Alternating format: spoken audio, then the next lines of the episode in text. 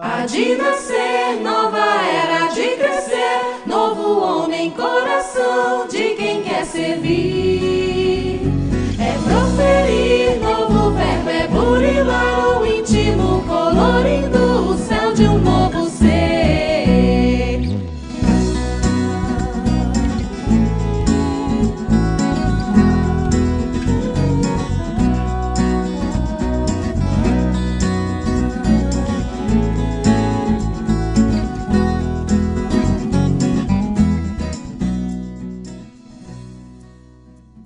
Olá pessoal, estamos iniciando mais um episódio do Pode Ser. Aqui é Thiago Franklin e o Brasil é o país do futuro. Olá pessoal, sou Luiz Elias e a minha frase de hoje está no livro A Caminho da Luz, no capítulo Espiritismo e as Grandes Transições, em que Emmanuel diz assim: Nos campos exuberantes do continente americano estão plantadas as sementes de luz da árvore maravilhosa da civilização do futuro. Olá pessoal, meu nome é Afonso Chagas. A minha frase está no livro Apocalipse, capítulo 21, versículo 1. E vi um novo céu e uma nova terra, porque já o primeiro céu e a primeira terra passaram, e o mar já não existe. Oi pessoal, quem fala aqui é Sérgio Lavarini. A minha frase está lá no iniciozinho do capítulo 14 do Evangelho de João. Não se turbe o vosso coração, credes em Deus, credes também em mim. Há muitas moradas na casa de meu pai. Se assim não fosse, eu vou-lo teria dito. Olá pessoal, aqui é Haroldo Dutra Dias. A minha fala de hoje é um verso do poema Brasil de Castro Alves, psicografado em 20 de dezembro de 1971, no programa da rede Tupi de televisão Segundo Pinga Fogo. Brasil, o mundo a escutar-te, pergunta hoje o que é. Ah, terra de minha vida, responde às nações de pé, das montanhas altaneiras, dentro das próprias fronteiras. Alonga os braços, Sansão, sem prepotência ou vanglória, grava no livro da história novo rumo à evolução. É isso aí, pessoal. Hoje é com imensa alegria que nós recebemos o nosso querido amigo Aloysio de Uberaba, um historiador. Hoje nós vamos conversar um pouquinho sobre o livro Brasil, Coração do Mundo, Pátria do Evangelho. E é com muita alegria que nós recebemos você, Luiz, aqui no nosso, no nosso meio para poder gravar esse podcast. Gostaríamos que você se sentisse à vontade para participar e trazer a sua contribuição para a gente que é muito valiosa. Então é isso, pessoal. Sendo assim, vamos para mais um episódio do Pode Ser.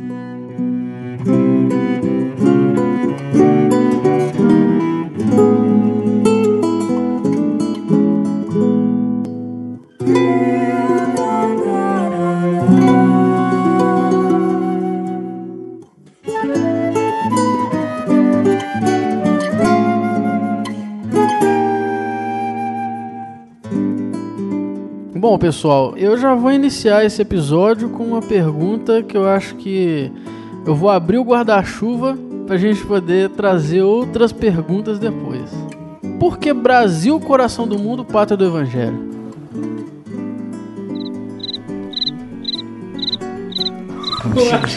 Tô nervoso. É, tá, todo, tá todo mundo nervoso aqui, né? Não, eu acho que o tema tem uma, uma significação espiritual e, infelizmente, nós temos décadas de uma interpretação um pouco equivocada do, do livro e do título, né? Porque enxergou-se nessa revelação da missão espiritual de uma nação um ponto de vista puramente econômico, social e político, e que não é a proposta. É, o que me chama mais atenção é que o livro Brasil, Coração do Mundo, Pátria do Evangelho, ele fala de uma governança espiritual de um país. É governado por um espírito chamado Ismael, o próprio Humberto de Campos, no livro Crônica de Alentum, revela que esse Ismael é o Ismael do Velho Testamento, irmão do Isaac, que deu origem ao povo árabe. E esse livro fala uma composição espiritual, de, uma, de quais espíritos foram acolhidos nas reencarnações sucessivas para a formação desse país. E o que me lembra muito né, é essa estrutura do próprio Ismael que é a estrutura do peregrino, a estrutura do, do beduíno. Aquele que peregrina pelo deserto e que tem uma lei fundamental que é a chamada lei da hospitalidade. Todo, todo que peregrina no deserto, toda vez que chega alguém numa tribo, há uma lei é, costumeira que diz que o peregrino deve ser acolhido. E o que mais chama atenção no livro Brasil, Coração do Mundo, Pátria do Evangelho, é que esse será o espírito norteador da formação do, do país. Às vezes a gente costuma enxergar de uma perspectiva de que vieram para cá exilados, vieram é, pessoas falidas, veio uma corte indisciplinada, mas na verdade, por trás disso, há um espírito de acolher seres muito inteligentes, seres com vastas experiências na civilização europeia, mas que se perderam por conta da inteligência e do mau uso dos potenciais e que têm no Brasil a oportunidade de refazer seu destino e encontram aqui esse grande beduíno que é Ismael acolhendo acolhendo os que faliram nas cruzadas, acolhendo os que faliram nas guerras europeias, acolhendo os que vêm de séculos e séculos de abuso do poder, abuso do dinheiro, abuso das energias sexuais e que aportam aqui nessa grande, grande pátria do Evangelho, que é um coração acolhedor. E aqui, em meio a a simplicidade, ao a quase ingenuidade do índio, mas também uma civilização extremamente bem organizada que é o índio, né? e, é, dentro da, da, das características dele, que é na selva e num país inexplorado. A partir dessa experiência dos índios, a partir da experiência dos africanos, desses portugueses e desses espíritos, formar-se-á uma nação cuja característica principal será essa hospitalidade, esse acolhimento acolhimento à diversidade, acolhimento ao sofrimento, é, a esperança, a esperança no porvir, a esperança de se construir algo novo. E, evidentemente, nenhuma missão espiritual se desenvolve sem percalço, nenhuma missão espiritual se desenvolve sem sofrimento, sem testemunho, e não seria a missão do Brasil que se realizaria sem testemunhos, sem sofrimento, sem lutas, mas sempre acolhendo a diversidade, sempre convivendo, estimulando e fazendo esse caldeirão, essa grande mistura que é o que representa aí a, a pátria do Evangelho. Eu diria que por que esse título? Eu me recordo do, do Evangelho quando ele perguntava sobre Jesus, né? E eles diziam: Ah, é o Galileu. E os judeus, alguns, né, respondiam assim: Mas pode vir alguma coisa boa da Galileia? É.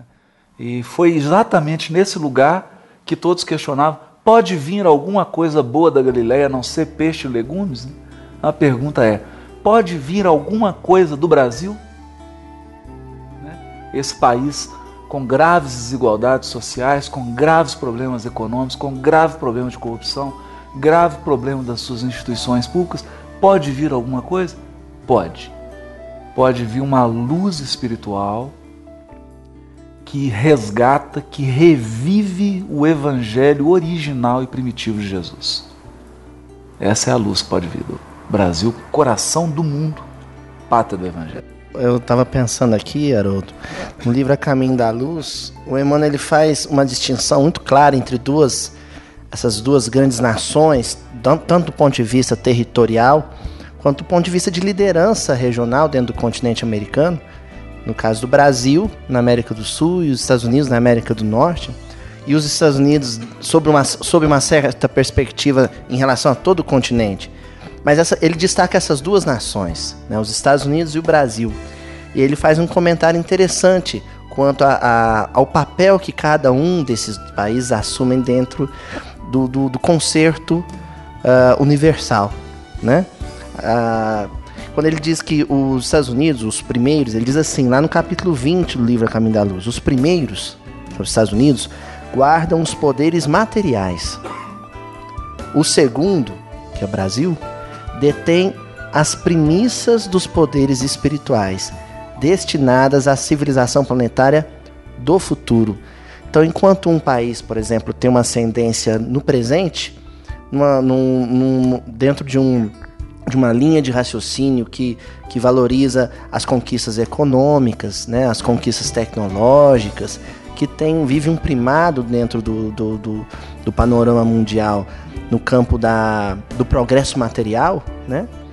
O outro país ele, ele, ele vai se destacar no campo do sentimento, no campo do, do, do desenvolvimento das potências do espírito mesmo. E, e isso não é algo, uma conquista para hoje, isso é uma conquista para o futuro. Então isso não quer dizer que para o Brasil vieram espíritos puros, espíritos é, numa situação de desenvolvimento superior a qualquer outro do planeta. Não. Para o Brasil vieram e, e, e há um processo de alternância desses espíritos, espíritos compromissados com o aperfeiçoamento do coração. Espíritos que querem ter um coração diferente e que aqui reencarnam, reencarnam com, com, com esse objetivo, com esse intento. Eu conversava hoje à tarde com o Luiz enquanto a gente preparava esse episódio, né? E ele estava falando pra gente sobre a expressão árvore do evangelho né, Luiz? Podia falar pra gente um pouquinho, é, quando que ela surge no livro e por quê? Eu imagino, creio eu, né, que essa já era uma expressão utilizada dentro do contexto do primeiro século e do cristianismo primitivo. Né? Lá no livro Paulo Estevão eu achei um, um, um trecho lá no, no, no, capítulo 5, Lutas do Evangelho, em que Pedro, é, visitando Antioquia, a igreja de Antioquia, e conversando com Barnabé e com Paulo, ele faz referência já à árvore do evangelho. Ele diz assim para Pedro e, e para Paulo e para Barnabé: Conhecendo, porém, a atuação do evangelho na alma popular, o farisaísmo autoritário não nos perde de vista e tudo em vida por exterminar a árvore do evangelho. Que vem desabrochando, olha só, entre os simples e os pacíficos. A Galileia que o Haroldo falou, né? É indispensável, pois, todo o cuidado de nossa parte, então ali, no contexto ainda de, de luta para se manter a estrutura do movimento cristão na Palestina antiga, né? Já se, se anunciava né, todos os as desventuras que levaram a igreja da Palestina a viver um processo de, de falência gradativa, né? E então Pedro diz assim: é indispensável, pois, todo cuidado de nossa parte a fim de não causarmos prejuízos de qualquer natureza à planta divina, que é a árvore do evangelho. Então, olha só, Pedro, o pai da igreja, né? O, li, grande líder da primeira comunidade cristã, já percebia uma movimentação infeliz em torno do, do evangelho e, e, já alertava os companheiros quanto à necessidade de se cuidar com mais zelo da planta divina.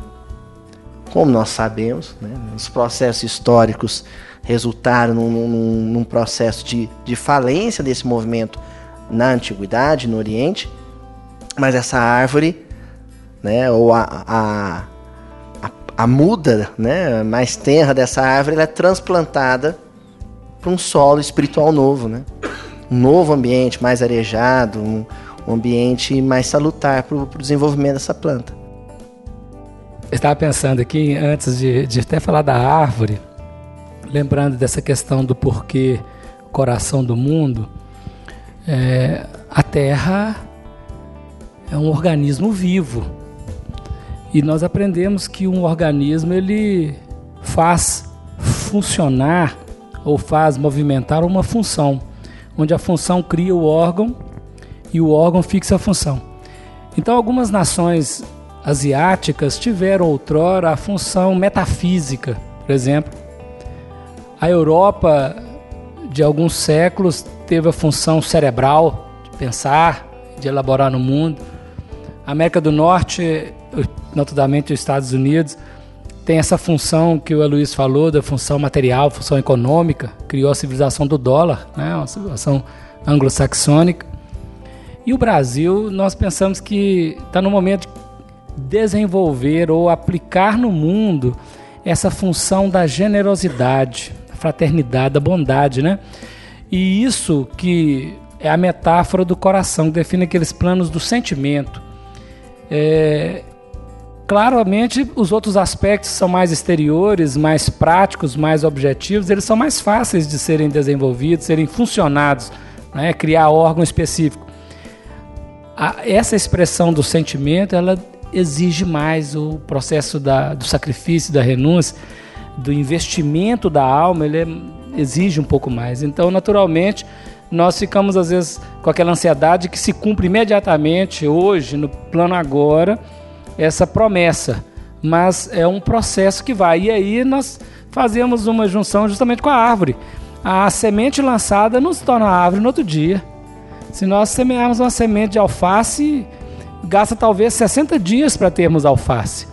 Se semearmos a semente do jabuticaba, a semente, nós vamos gastar mais de duas décadas, volta de três décadas, para termos as primeiras frutescências. Então, naturalmente, a árvore do Evangelho é aquela semente lançada no coração da criatura com extrema antecipação no tempo, para que no tempo adequado ela possa é, vingar como árvore. Como já foi lembrado, ela foi transplantada da Palestina para o Brasil e está crescendo, fixando raízes e desenvolvendo com profundidade todos os seus aspectos de florescência e daqui a pouco nós teremos os frutos, né?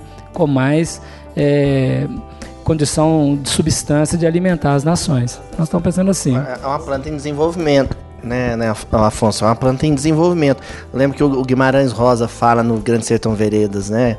Tosou-se, floreou-se, né? Então, vários uh, processos de tosa, de, né, em, em, que a, essa planta vai ser podada, alguns galhos vão ter que ser extirpados, né? E, e esse processo de, amadurecimento, de preparo para que a, a, planta cresça forte e tome, e tome a forma de uma árvore, é um processo lento e, em alguns casos, doloroso. Entender é, o desenvolvimento de uma civilização, seja ela qual for, de outra maneira, é ingenuidade histórica e, no caso do Brasil, em função da missão dele, também ingenuidade espiritual. É conhecer pouco de história e pouco de evangelho. Muito pouco, né? Ainda mais é, pensando que o Brasil, parece, você até me corrija se eu estiver errado, é único porque é uma diversidade. A unidade do Brasil está na diversidade. Né? Enquanto nós encontramos nações bem definidas nos seus tipos, o Brasil consegue fazer uma miscigenação, né? a, a orientação de Jesus e o comando de Eliu define todo uma, um posicionamento em que o que, que é realmente o brasileiro, né? Qual que é essa identidade brasileira? Qual que é a alma coletiva do brasileiro? Está em formação, é um processo, né? Então nós lembramos que o Haroldo falou de várias questões que o Brasil vive na atualidade. São aqueles ramos, os galhos secos que vão precisar serem extirpados no tempo adequado, vão ser podados, sim, porque naturalmente a árvore deve vigorar e vingar com frutos bem substanciosos, né? Tem uma coisa que me chama a atenção, muito, sabe? É que a primeira vez que eu li o livro Brasil, Coração do Mundo, Pátria do Evangelho, que fala da missão espiritual do Brasil, a gente tem uma visão assim um pouco romântica da missão espiritual. No primeiro momento, a gente é tomado por esse romantismo. E, e, e que de fato ele não existe na obra. Isso é uma representação do leitor. É? E agora, tendo a oportunidade de reler a obra, eu deparei com, com uma questão inusitada.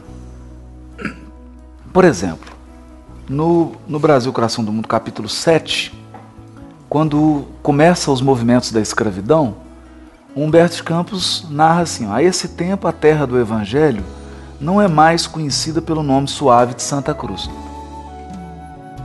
À força das expressões comuns dos negociantes que vinham buscar as suas fatas provisões de pau-brasil, seu nome se prende agora ao privilégio suas, das suas madeiras. E começa falando, da, da, se esboçando ali a escravidão. E aí, o que, que ele vai narrar? Ismael, preocupado, é, compungido, procurando Jesus e dizendo: Senhor, exclama Ismael nas suas preocupações. Estendei até nós o manto da vossa infinita misericórdia. Enviai-nos o socorro das vossas bênçãos divinas, para que as nossas vozes sejam ouvidas pelos espíritos que aqui procuram edificar uma pátria nova. Nosso coração se comove ante os quadros deploráveis que se deparam às nossas vistas por toda parte, veem-se os infortúnios das raças flageladas e sofredoras. Então Ismael comovido com o sofrimento dos índios e com o sofrimento dos negros. Isso me impressiona, porque é um anjo, é um espírito puro, comovido, perplexo, pedindo socorro a Jesus. Quer dizer, e isso a gente não lê, a gente lê isso na obra e passa. Né? A gente fica preocupado que aconteceu alguma coisa na política, algum fato social no Brasil. Ah, o Brasil não falou que é pátria do Evangelho, fica apavorado. Aqui o próprio Ismael está apavorado, né? pedindo socorro para Jesus. E aí Jesus diz para ele: Ismael, nas tuas obrigações e trabalhos, considera que a dor é a eterna lapidária de todos os espíritos e que o nosso Pai não concede aos filhos fardo superior às suas forças nas lutas evolutivas. Abriga aí, na sagrada extensão dos territórios do país do Evangelho, todos os infortunados e todos os infelizes. No meu coração ecoam as súplicas dolorosas de todos os seres sofredores que se agrupam nas regiões inferiores dos espaços próximos da terra. Agasalha-os no solo bendito que recebe as irradiações do símbolo estrelado, alimentando-os com o pão substancioso dos sofrimentos depuradores e das lágrimas que lavam todas as manchas da alma. Leva a essas coletividades espirituais sinceramente arrependidas do seu passado obscuro e delituoso, a tua bandeira de paz e de esperança. Ensina-lhes a ler os preceitos da minha doutrina nos códigos dourados do sofrimento. Olha, fala pata do evangelho, a gente imagina é, glória, descanso, né? maravilhas, né? né? É, ler nos códigos dourados do sofrimento. Aí o Ismael vai lá nas regiões umbralinas e o livro vai descrever.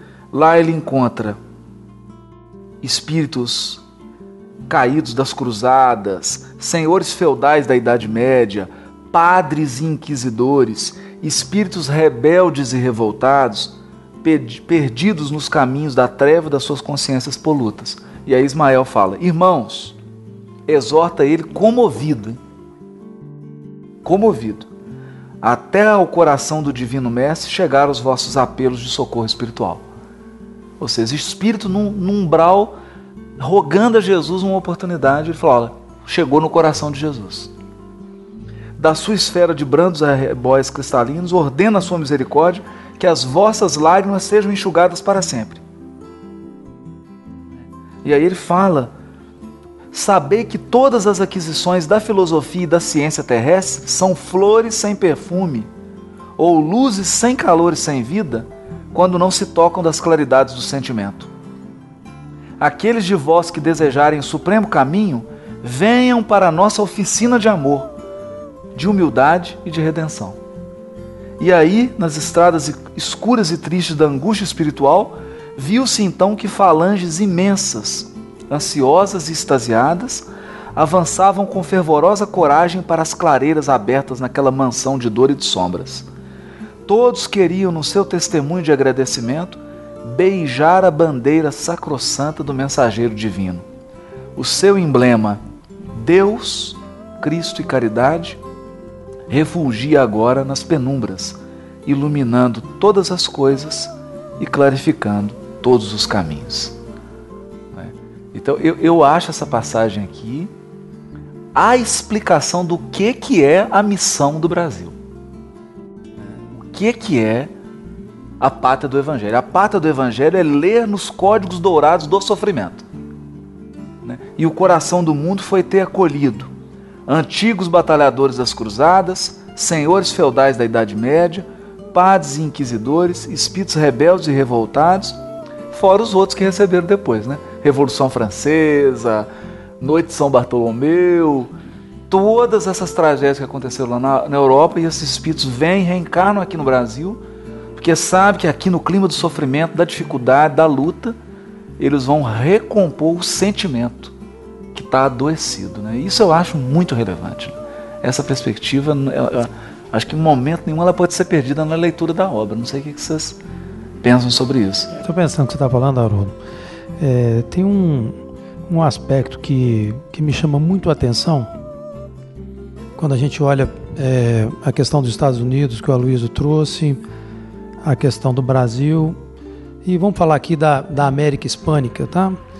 E eu acho que o, o, o, grande diferencial que tem a ver e que, vamos dizer assim, imprime uma característica relevante na, na história do nosso país é o fato da gente ter sido colonizado por Portugal, especificamente.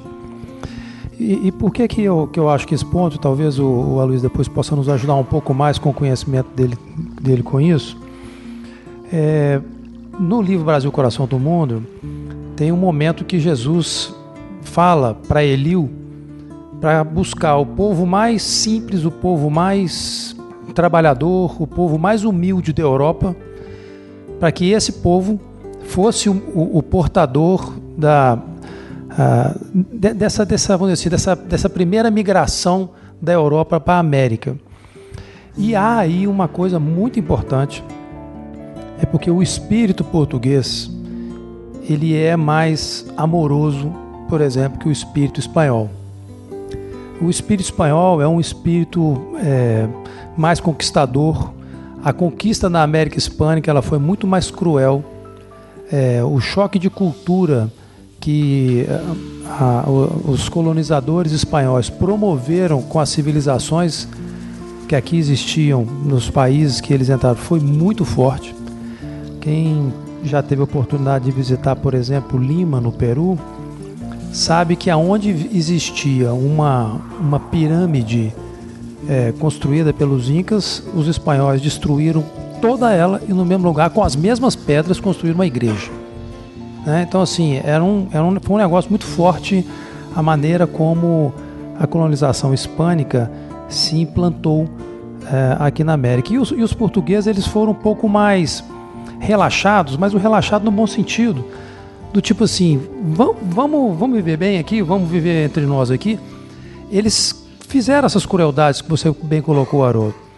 A escravização dos índios aconteceu, a escravização dos negros aconteceu. Isso não foi coisa pequena, mas os mesmos fatos povoaram, por exemplo, os Estados Unidos, que também teve escravidão, como também povoaram a América Hispânica ali na, na região da, da, América Central. Então a escravidão ela foi comum. Então o sofrimento ele, ele existiu na América como um todo. Mas uma característica marcante da, da, do Brasil em si, e que lá no Livro dos Espíritos, quando Kardec pergunta, na pergunta 215, é sobre os caráteres distintos dos povos, e que a espiritualidade nos responde que os espíritos se juntam para formar as nações de acordo com as suas afinidades, né? isso é colocado lá na pergunta 215. É, é interessante que aqui no Brasil é, tem um clima favorável, um clima um pouquinho mais amistoso, não é nada singelo também não.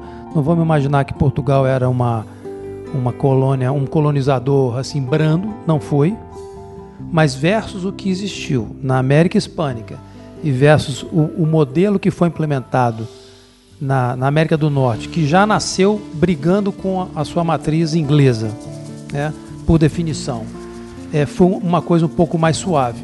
E aí, na hora que você imprime isso, essa característica desse povo que começa a nascer, você, de certa forma, cria ali um, um imã magnético que começa a atrair essas almas que você falou, Haroldo. Que você começa a atrair para aquela geografia do mundo espíritos que vibravam em condições semelhantes àquelas que ali estavam e com desejos parecidos, com interesses parecidos de progresso, né? E que foi aí que surgiu é, toda essa essa essa saga nossa e talvez valesse a pena a gente explorar um pouquinho mais aqui. Eu acho que esse esse ponto é, é um diferencial. A carta de Pero Vaz caminha. Senhor, posto que o capitão mor desta vossa frota, e assim os outros capitães, escrevam a vossa alteza a nova adoçamento desta vossa terra nova. Tome vossa alteza, porém, minha ignorância por boa vontade. Queria bem por certo que, não porei aqui mais daquilo que vi e me pareceu. A partida de Belém foi segunda-feira, 9 de março. Sábado, 14 do dito mês, nos achamos entre as Canárias, mais perto da Gran Canária. E domingo, 22 também do dito mês, às 10 horas, houvemos vista das ilhas de Cabo Verde. Ou melhor, da ilha de São Nicolau, segundo o dito de Pedro Escolar, piloto. Segunda-feira, ao amanhecer. Capitão, a nau de Vasco de Ataíde não me é aparente. Se perdeu, capitão. Façamos uma diligência para encontrá-lo. É, capitão. Não há meios de encontrar a nau de Vasco de Ataíde. Veja, terra à vista! Isso mesmo, capitão. Um grande monte, muito alto, redondo e de outras serras mais baixas ao sul. Maravilhoso. Darei o nome de Monte Pascoal, já que estamos nas oitavas de Páscoa. E a terra? Terra de Veracruz. Lançar prumo! Permanecemos aqui esta noite de quarta-feira. E pela manhã faremos vela e seguimos em direitos à terra. Dali avistamos homens que andavam pela praia. Eram pardos, todos nus. Nas mãos traziam arcos com suas setas. E Nicolau Coelho lhes fez sinal que pousassem os arcos. E eles pousaram. Ali não pôde deles haver fala nem entendimento de proveito. Somente deu-lhes um barrete vermelho e uma carapuça de linho que levava na cabeça. Um deles deu-lhe um sombreiro de penas de ave, com uma copazinha de penas vermelhas e pardas como de papagaio. Tais peças, creio que o capitão manda a Vossa Alteza, e com isso nos volvemos às naus por ser tarde demais.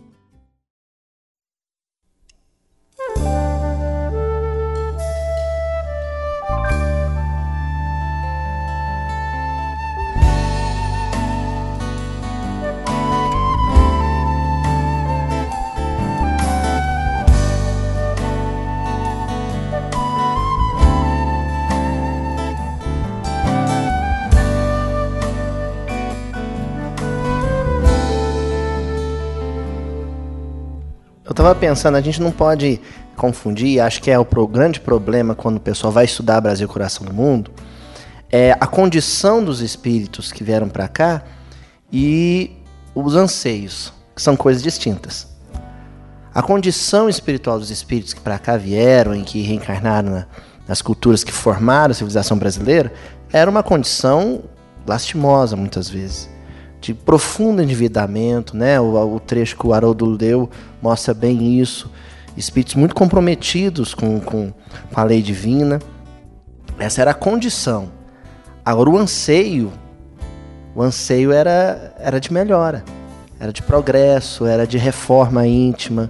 E a espiritualidade ela conhece o, a profundidade de cada coração, né? E, e é, acho que é por isso que, de, de, repente, a gente vai ter todo esse panorama é, interessante que o Olavo Bilar, que descreve bem, e como o Bert Campos é, menciona no início do, do livro, né, na apresentação do livro, da, da, formação da civilização brasileira a partir das três raças tristes, né? Que ele menciona, né? Que é o, o índio, o, o, o, europeu e o africano. Quer dizer, o, o, europeu ele sai de lá num, num processo de dor, né? Né, o Fernando Pessoa vai mencionar: Ó, oh, mar salgado, quanto do teu sal são lágrimas de Portugal. Você deixa a família, você deixa filhos, você deixa a pátria que você ama e parte rumo realmente ao desconhecido. Você não sabe para onde vai. E por necessidade material. É um país que dependia do comércio marítimo, comércio com o Mediterrâneo, as rotas marítimas do Mediterrâneo, e que não vê outra alternativa de sobrevivência a não ser buscar rotas e, e buscar novas fontes de, de, de, de, de atividade mercantil. Então, e, e, esse português que sai de Portugal sai impulsionado por um processo de dor. Sai saudoso, sai triste, né? Alguns deles em, em condição de degredo, né? O africano sai de lá também numa condição ainda pior, né? Sai escravizado, é, é, é aprisionado, levado para a feitoria, embarcado rumo a sabe lá onde, né, desconhecendo para onde ia, né, chega ao Brasil, ao território brasileiro e aqui vai viver na condição de escravo. E o índio, que tinha o seu, seu ambiente é, paradisíaco, né, o, que os jesuítas vão comparar realmente a visão do paraíso e a, e a, e a, a a toda aquela, aquela liberdade, né, aquela vida realmente que, que, que era senhora da terra que, que, que, usufruía, e tem esse mundo desconstruído pela presença do, do, do, do estranho, do estrangeiro. Então eram três raças que viviam processos de dor. Agora, nós estamos falando das culturas que ao, ao longo de um processo lento vão se miscigenando. E o processo que está por detrás disso? Que é o processo de enxertia espiritual. Porque o português Isso é relevante. que chega aqui. O que reencarna né? nas tribos indígenas, o que reencarna na África para vir como né? escravo, né? o que reencarna como português para vir para cá, né? E aí você vai vivendo esse processo. É, é muito cômodo, uma visão muito simplista, simplesmente você falar que portugueses massacraram é, tupi-guaranis. Tá, e o Tupi-Guarani, que depois reencarna no, no corpo de um mestiço e que vai massacrar tribos tapuias do sertão, do interior, porque já eram, já viviam esse processo antes dos portugueses chegarem. Como é que ocorre o processo de ocupação do litoral brasileiro? Com massacre e expulsão de tribos tapuias, que são empurradas para o interior do Brasil. Então tem toda esse, esse, essa, essa condição de dor, de profunda dor, em que as três raças se encontram, cada um vindo de uma condição de, de, de, de, de, de perda do seu lugar. O africano perde a África, o português perde a Europa e o índio perde no lugar que tinha. E depois vivem os processos de alternância reencarnatória em que um reencarna na condição do outro. E mais um detalhe né, que o Darcy Ribeiro menciona: depois de algumas décadas, você já tinha a presença do ninguém né? Um processo que o Darcy Ribeiro chama de ninguémdade. Né? Você não era mais nem índio, nem africano, nem europeu. O que, que você era? Brasileiro. Né? Já era uma outra coisa. E você já vai reencarnar numa, outro, numa outra configuração étnica. Né? Em que você já não tem nem quem odiar. Porque você vai odiar. Né? Vai odiar quem? O, o, o branco vai odiar o negro, escravo. Mas esse branco já, depois de, um, de, de umas, algumas décadas, é um mulato já. Já é manhã, senhores. E por conselho dos pilotos, vamos levantar âncora, fazer vela e ir ao longo da costa. Sigam com os navios pequenos para acharmos uma brigada e um bom pouso. E velejamos nós pela costa Acharam os ditos navios pequenos um recife com o porto dentro. Estando Afonso Lopes, o nosso piloto, em um daqueles navios pequenos, meteu-se logo na esquife a sondar o porto e tomou dois daqueles homens da terra, mancebos e de bons corpos. Trouxe-os logo já de noite ao capitão, em cuja nau foram recebidos com muito prazer e festa. O capitão, quando eles vieram, estava sentado em uma cadeira, estava bem vestido, com um calar de ouro muito grande ao pescoço. Todos nós que aqui na nau com ele vamos, estávamos sentados no chão. Eles entraram, mas não fizeram sinal de cortesia, nem de falar com o capitão, nem a ninguém. Porém, um deles pôs olho no colar do capitão e começou a acenar com a mão para a terra e depois para o colar, como se nos dizendo que ali havia ouro. Deram-lhes ali de comer, deram-lhes um vinho, mas eles não gostaram, nem quiseram mais. Trouxeram-lhes a água, não beberam. Vi um deles umas contas de rosário. Acenava para a terra e de novo para as contas, e para o colar de ouro do capitão, como dizendo que dariam ouro por aquilo. Nicolau Coelho e Bartolomeu Dias. Vão em terra e levem os dois homens nus. Fiquem por lá e andem com eles para saber seu viver e suas maneiras. E você, Perovaz, vá com Nicolau.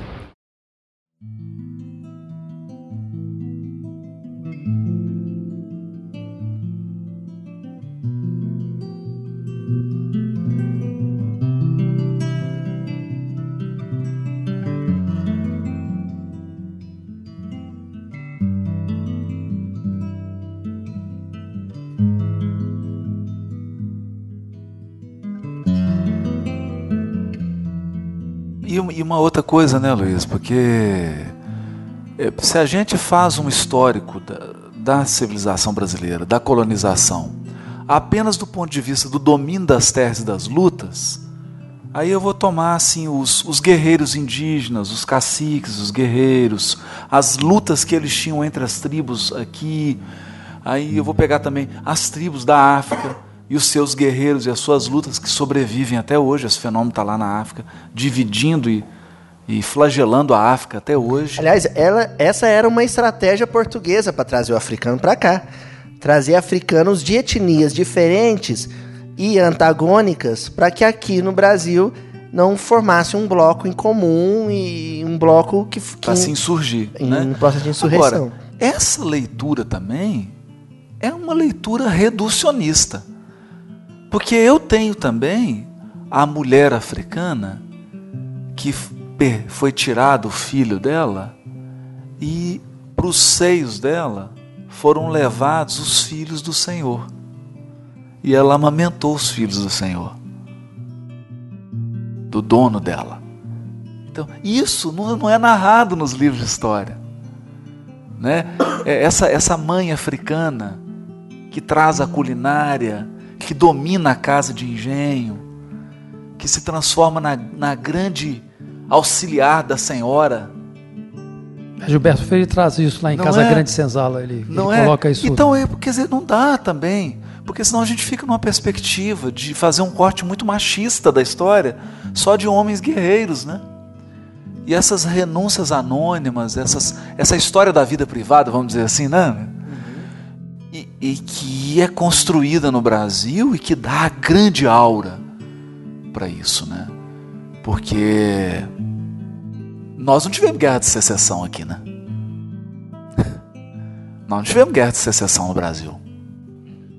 E, né, Então a gente tem uma história aí também que passa por caminhos inusitados, né? Inusitados. Dessa grande mistura, dessa grande troca também, dessa, dessas. E, e as missões jesuíticas no Rio Grande do Sul, no Piratininga, né? as comunidades que foram formadas, os povos das sete missões, as comunidades que foram formadas ali ao pé daqueles missionários jesuítas, que eram espíritos superiores, Anchieta, Manuel da Nóbrega e tanto, tantos outros, que formaram comunidades simples com os índios ali, que quando os espanhóis que o Sérgio estava falando chegaram, os índios resistiram junto com os jesuítas. Né? Sob o lema, essa terra tem dono. Né? Não aceitando lá o Pacto de Madrid. Né? Então, olha que união bonita, né? formando aquelas cidades ali, Santo Ângelo, lá no Rio Grande do Sul, é, no, no, no, próprio Piratininga, a Fundação de São Paulo. Então tem, tem aspectos desagradáveis, tem aspectos desafiadores. Ismael chora, se angustia com todos eles. Toda hora ele vai tomar consultoria com Jesus, né, por conta disso, né? buscando na experiência de Jesus, porque ele está governando um país, Jesus é o governador do planeta. É interessante que Ismael o tempo inteiro fica chorando para Jesus, né? Ah, ah, os portugueses estão escravizando os africanos. Aí Jesus, calma, tudo tem seu tempo. Aí chega um momento em que Jesus fala: agora os portugueses vão sofrer. Aí o Ismael toma as dores dos portugueses e fala: não, mas mestre, dá mais alguma chance. né? Mas eu, queria trazer uma questão, vamos até ver se ela, se ela desce bem, porque é, nós estamos falando de árvore do evangelho. Né? E eu nasci no interior e a gente plantava muita horta. E o grande elemento para que a semente germinasse era o adubo, e o adubo orgânico. Então, se nós fizermos uma metáfora, uma comparação das pessoas que nós achamos assim, espíritos, que não eram de classes muito importantes, intelectualizadas, às vezes até com a moral um pouco duvidosa, ou com expressões negativas, se fosse esse adubo, ao longo do tempo, ele pode verdadeiramente fazer com que a árvore cresça, porque ele está em desenvolvimento, é, é cíclico, não é? Agora eu queria trazer uma reflexão aqui sobre esse processo. É, é no livro Falando a Terra, tem uma mensagem do Espírito Deodoro da Fonseca, não é? Impressões. 50 anos, aproximadamente 50 anos após a proclamação da República, ele faz uma reflexão e escreve através do Chico Xavier. Eu queria ler só dois parágrafos, está no nono parágrafo. Ele diz assim: Cabe-nos confessar hoje, honestamente, que ignorávamos a nossa condição de povo juvenil, com indiciocrasias que não pudéramos perceber. Em vão tentamos os transplantes das árvores ideológicas da Inglaterra, da França e da Suíça para a nossa gleba político-administrativa. Tentou trazer, naquela ocasião, o modelo, né? Modelo, a árvore, a árvore ideológica, França, Inglaterra e Suíça. De vez que o conceito para a gleba política administrativa. De vez que o conceito foi em vão isso, né? De vez que o conceito de Estado não passava de ideia pragmática em nossa mente coletiva, ainda incapaz de vivê-lo no trabalho e na responsabilidade, no pensamento e na emoção dos povos que se ergueram para tomar as rédeas dos próprios destinos. Ele não está falando de desilusão aqui, ele está fazendo reflexão. Tentou trazer uma coisa que não estava pronto para realizar. Quer dizer, é, é uma reflexão de um espírito que estava no comando da proclamação da República, já bem avançado no, no terreno aqui que nós estamos trabalhando, da, da chegada, mas que, que, que, mostra esse processo em que os espíritos vão se amadurecendo, vão, se, vão compreendendo toda a extensão da responsabilidade que pesa nos ombros. Imagina nós brasileiros que estamos esperando de um Brasil regenerado e nós, não é mesmo? Que somos os agentes, porque nós somos brasileiros.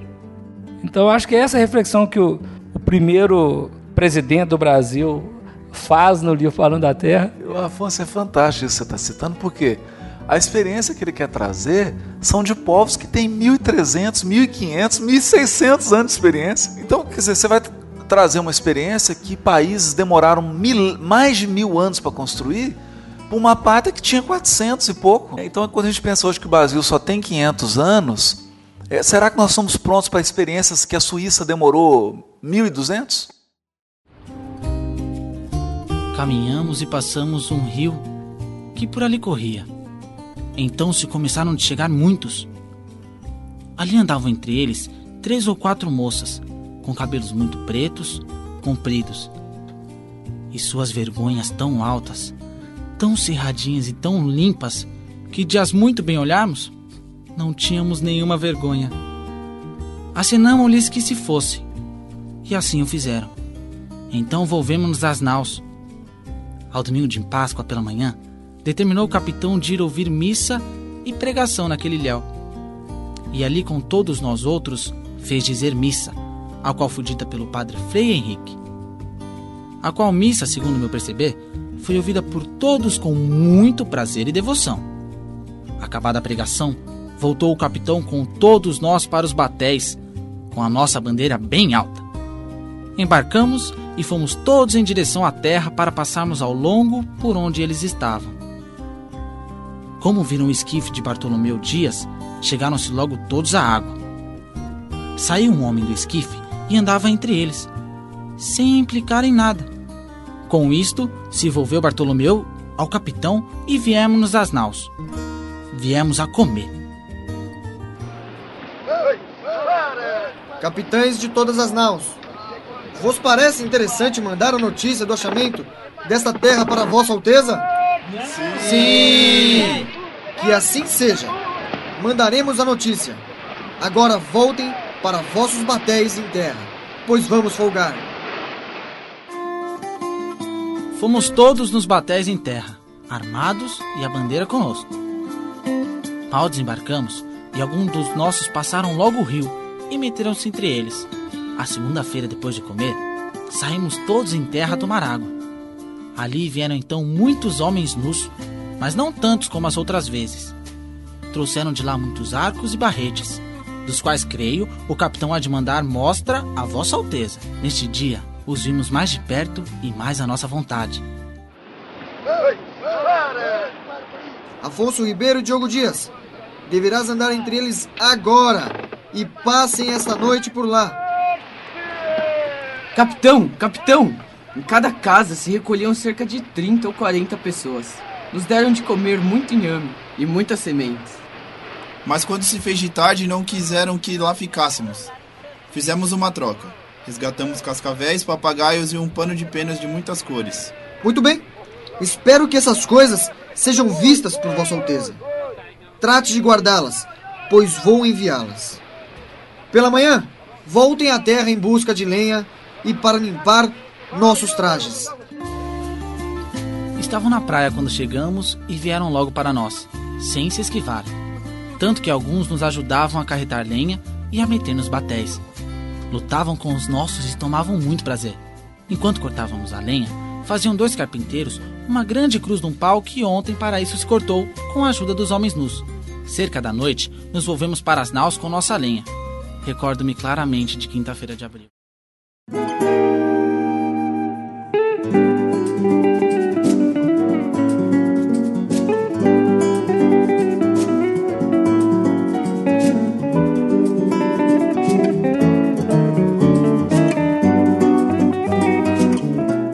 no, no livro Caminho da Luz, no capítulo Renascença do Mundo, Emmanuel diz assim: Se reconhecemos na América, e aí se inclui o Brasil, a projeção espiritual da Europa, temos de convir que se trata de uma Europa mais sábia e mais experiente, não só quanto aos problemas da concórdia internacional, grande a fraternidade, né? Calcanhar de Aquiles da Europa. E da solidariedade humana, como também em todas as questões que significam. eu- eu- isso aqui a gente tem que ficar atento. Os verdadeiros bens da vida. Vai, os verdadeiros bens da vida. É, a gente repensa o conceito de país rico, né? País rico é o que tem muitos bens. Mas quais bens? Os perecíveis ou os imortais? É, lembrando aquele ladrão que eu vi o Paulo de Tarso falar com Barnabé que tinha um tesouro, né? e roubou o evangelho, né? É, eu, eu, eu tô pensando aqui né, nesse processo como um todo, né? Assim, eu na minha, na minha nessa corrente de reencarnação eu já tive a oportunidade de conhecer muitos países eh, por questões profissionais e a gente realmente vê que, que cada povo tem um jeito de ser, né? E a nação norte-americana, a qual eu confesso eu tenho muita admiração pela, pela maneira como aquelas, aquelas instituições foram formadas, e também reconheço a frieza e a dureza que o caráter norte-americano possui, especialmente no que diz respeito ao, ao progresso material. Lá é um país de que existem todas as possibilidades de se vencer, mas se você não vencer e ficar pobre, a pobreza é muito dura. porque não tem é, a sociedade norte-americana ela não é condescendente com o fracasso. Ela, ela, ela é dura. Então, assim, ou você se faz ou você se faz. Você não tem outro caminho, né? E, e eu acho que é, a, a, América, como, colo, como colocou a Luiz para nós aqui, as, as, Américas, né? Elas servem realmente de contraponto à, à Europa, porque a, a América do Norte é, ela existiram espíritos que reencarnaram nos Estados Unidos absolutamente extraordinários no que diz respeito ao desenvolvimento do progresso intelectual. É, espíritos assim brilhantes, né? Você tem, por exemplo, um Vanderbilt que foi o maior, é, ele, foi, ele chegou na época dele a ser o maior bilionário da face da Terra porque ele dominava todas as ferrovias dos Estados Unidos. Você tem o John Rockefeller, que foi o barão da indústria do petróleo. Você tem o JP Morgan, que fundou e constituiu toda a indústria bancária. Então, nos Estados Unidos, reencarnaram espíritos muito importantes, com uma missão muito específica de desenvolver naquela, naquela sociedade um progresso intelectual e material muito relevante e que promoveu uma migração da Europa para os Estados Unidos absurda, especialmente dos saxões. Alemães, irlandeses, escoceses, ingleses, principalmente esse pessoal, foi, foram migrados, migraram muitos para a Europa. O Brasil já foi, aos olhos do mundo atual, entre aspas enormes, a escória da Europa, né? a, a, os latinos. Né? Eu mesmo sou descendente, meu bisavô é italiano, ele era analfabeto. Ele, ele era um sem terra na Itália, analfabeto, chegou no Brasil sem ler, sem, sem saber ler e escrever, e ganhou um pedacinho de terra lá em Santa Efigênia, aqui no, na região aqui de Belo Horizonte, hoje central, na época era periferia. Quem veio para o Brasil foi realmente esse tipo de, de, de pessoas, né? que eram iletrados e tal, mas eram pessoas simples eram pessoas que, que não tinham nada a perder, mas tinham sonhos, tinham ideais de construir aqui algo de diferente que fosse, que fosse melhor que o sofrimento que moravam lá. E isso tudo vai imprimindo na, na nação, nas nações, um certo, uma certa característica. Né? Então, o brasileiro, aonde você vai no mundo, onde você conhece, as pessoas têm um olhar doce para o Brasil. Qualquer nação no mundo olha para o Brasil com uma certa doçura, porque identifica no povo brasileiro características de comportamento, é, características de, de generosidade que só aqui tem. Ninguém consegue ter isso, né?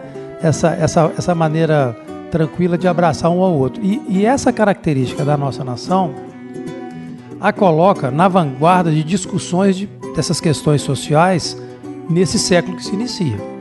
Porque não existe nenhuma sociedade na face da Terra hoje com a, a democracia étnica que o Brasil tem. Ah, tem racismo no Brasil? Tem algum? Tem, tem, tem olhares duros às vezes para a cor da pele ou para o seu cabelo é liso ou não? Tem. Mas não é tão exacerbado ou tão duro quanto você encontra, por exemplo, no interior dos Estados Unidos. Quando você encontra, por exemplo, em vários países da Europa que aí não é nem a questão da cor da pele, mas é etnia mesmo.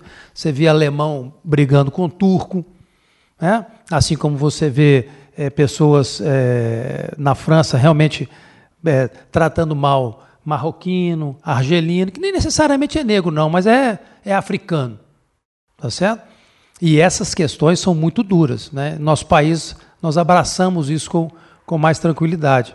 E é, e, é, e é hoje uma vantagem competitiva que o Brasil possui, competitiva que eu falo no sentido da, gera, da, da, da, da sociedade mais cristã, mais fraterna, é, e que, de alguma maneira, é referência para outros lugares do mundo. Eu, pelo menos eu, eu sinto dessa forma.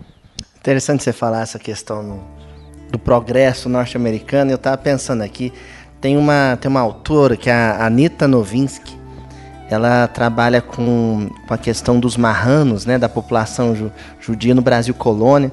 E ela era muito uma população muito maior do que a gente imagina. Ah, Eles fundaram Nova York, É. né? Saíram de, de Recife para fundar Nova pensando, né, York. quer dizer, é- é, a tradição hebraica, é uma, é, a, a- a comunidade hebraica é uma comunidade que se notabilizou em dois campos. Primeiro, no desenvolvimento econômico, comércio, né, o senso administrativo muito aguçado. é, os empresários judeus são muito bem sucedidos nos Estados Unidos. Uhum. E, a- e essa foi a, herança da comunidade judaica para, para os Estados Unidos. Uma economia sólida com empresas que se notabilizam no mundo inteiro Uhum. famílias judi- judias. E aqui no Brasil a tradição, a tradição de, de religiosidade. É a grande herança dessas famílias, dessa comunidade judia do, do, do- do- Brasil colônia, é essa tradição de estudo e- e- e- e de lidar e de manusear o texto bíblico com, com, com, com uma certa, com muita qualidade, com muita propriedade, porque depois os processos reencarnatórios, né, já não reencarna mais em família judia, mas leva para as famílias mestiças essa tradição que vem de longe, né? Não, e eu fiquei pensando que enquanto o Sérgio citava esses, esses grandes espíritos que nasceram na América como empreendedor, né?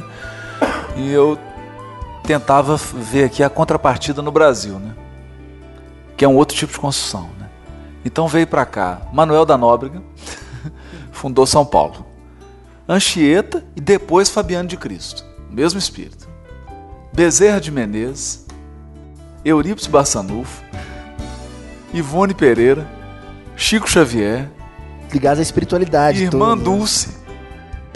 Ou seja, a- o aporte de espíritos que vem no Brasil com essa missão específica Da de trabalhar a espiritualidade, é, a, a impressão é que houve realmente uma divisão de tarefa. Olha, para a América do Norte, vamos grandes, Os construam da as economia, bases da né? economia lá e da questão toda. E para o Brasil, essas coisas da espiritualidade. Pena que eu, eu- a gente só sente do desafio desses dois países que têm uma missão na América, Estados Unidos, cérebro, Brasil, coração. Isso já está dito pelo, por Emmanuel, né? já está explicitado. Dois problemas graves para essas duas nações. O problema dos Estados Unidos é o problema do imperialismo. E que gera, tem gerado e gera para os Estados Unidos um karma coletivo gigantesco. né? Os Estados Unidos têm um histórico de guerras, de incursões no Oriente Médio, covardes, É, Incursões no mundo inteiro, né, imperialistas, é, no mundo inteiro. indústria bélica americana é, É, um a indústria bélica, quer dizer, tem um, os Estados Unidos tem um histórico aí, é um problema que ele vai ter que rever, porque é uma nação maravilhosa, né? É uma nação que tem uma missão linda, que eu acho que eh, a missão dos Estados Unidos é, seria essa a missão de eh, civilizar a América, né? trazer o progresso para toda a América, unificar a América e civilizar a América.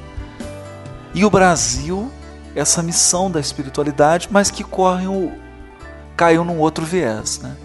O escolho do Brasil é a, a questão da honestidade, da desigualdade, da falta de seriedade, de ética numa série de questões. Seriedade e ética é o nosso grande problema, né? porque não faltam recursos, mas falta seriedade, falta ética. Né? Em al- alguns aspectos da vida pública do Brasil parece uma anedota, né? vira uma anedota mesmo. E, mas são desafios, né? Quer dizer, é uma missão que está em construção. E a né? Espiritualidade precisa resolve ser- isso fácil, fácil, né? Passa a reencarnar brasileiros nos Estados Unidos, daqui em diante, e muitos americanos no Brasil. E aí, e assim, o processo... se Não, e sem falar o né? processo de imigração entra encarnado. Ah, é, encarnado A questão das colônias aqui no Brasil é uma coisa muito forte. A colônia japonesa que tem crescido exponencialmente, sobretudo na região de Brasília. Eles têm comprado terrenos enormes. O Japão tem, tendo em vista essas catástrofes lá, que é um povo maravilhoso, né? Trabalhador. E... O intercâmbio entre colônias espirituais. Lembra? O irmão Jacó quis conhecer as colônias da América do Norte no livro Voltei. É fascinado com, com a cultura norte-americana.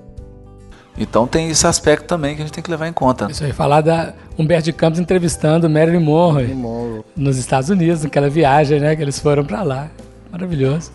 Quando o Afonso lá atrás leu a mensagem do Teodoro da Fonseca, eu, imediatamente quando ele estava lendo, eu me lembrava que no final do livro Brasil, Coração do Mundo, Pátria do Evangelho, Humberto de Campos traz para nós uma visão que a espiritualidade tem de que quando uma nação, um país, ele passa para o estágio da república é, e que ele passa para de ter essa questão da hereditariedade do trono, aquelas, aquele, aquela linha de sucessão que a espiritualidade consegue interferir diretamente na programação dos reencarnantes, a nação que se que se que implementa o sistema político da república, ela se torna mais re responsável porque ela começa a viver ali de certa forma alguma democracia e a vontade do povo, da maioria do povo é que imprime a, a escolha dos seus governantes.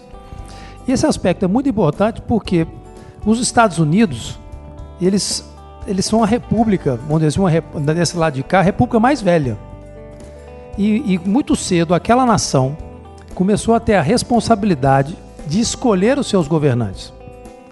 E como ela não teve um processo de maturação e evolução ao longo do tempo, de, de, de uma certa maturidade para poder fazer escolhas melhores, a, a, a, sociedade americana permitiu, no seu início, na, na tentativa e erro de escolha dos seus presidentes, muitos desmandos.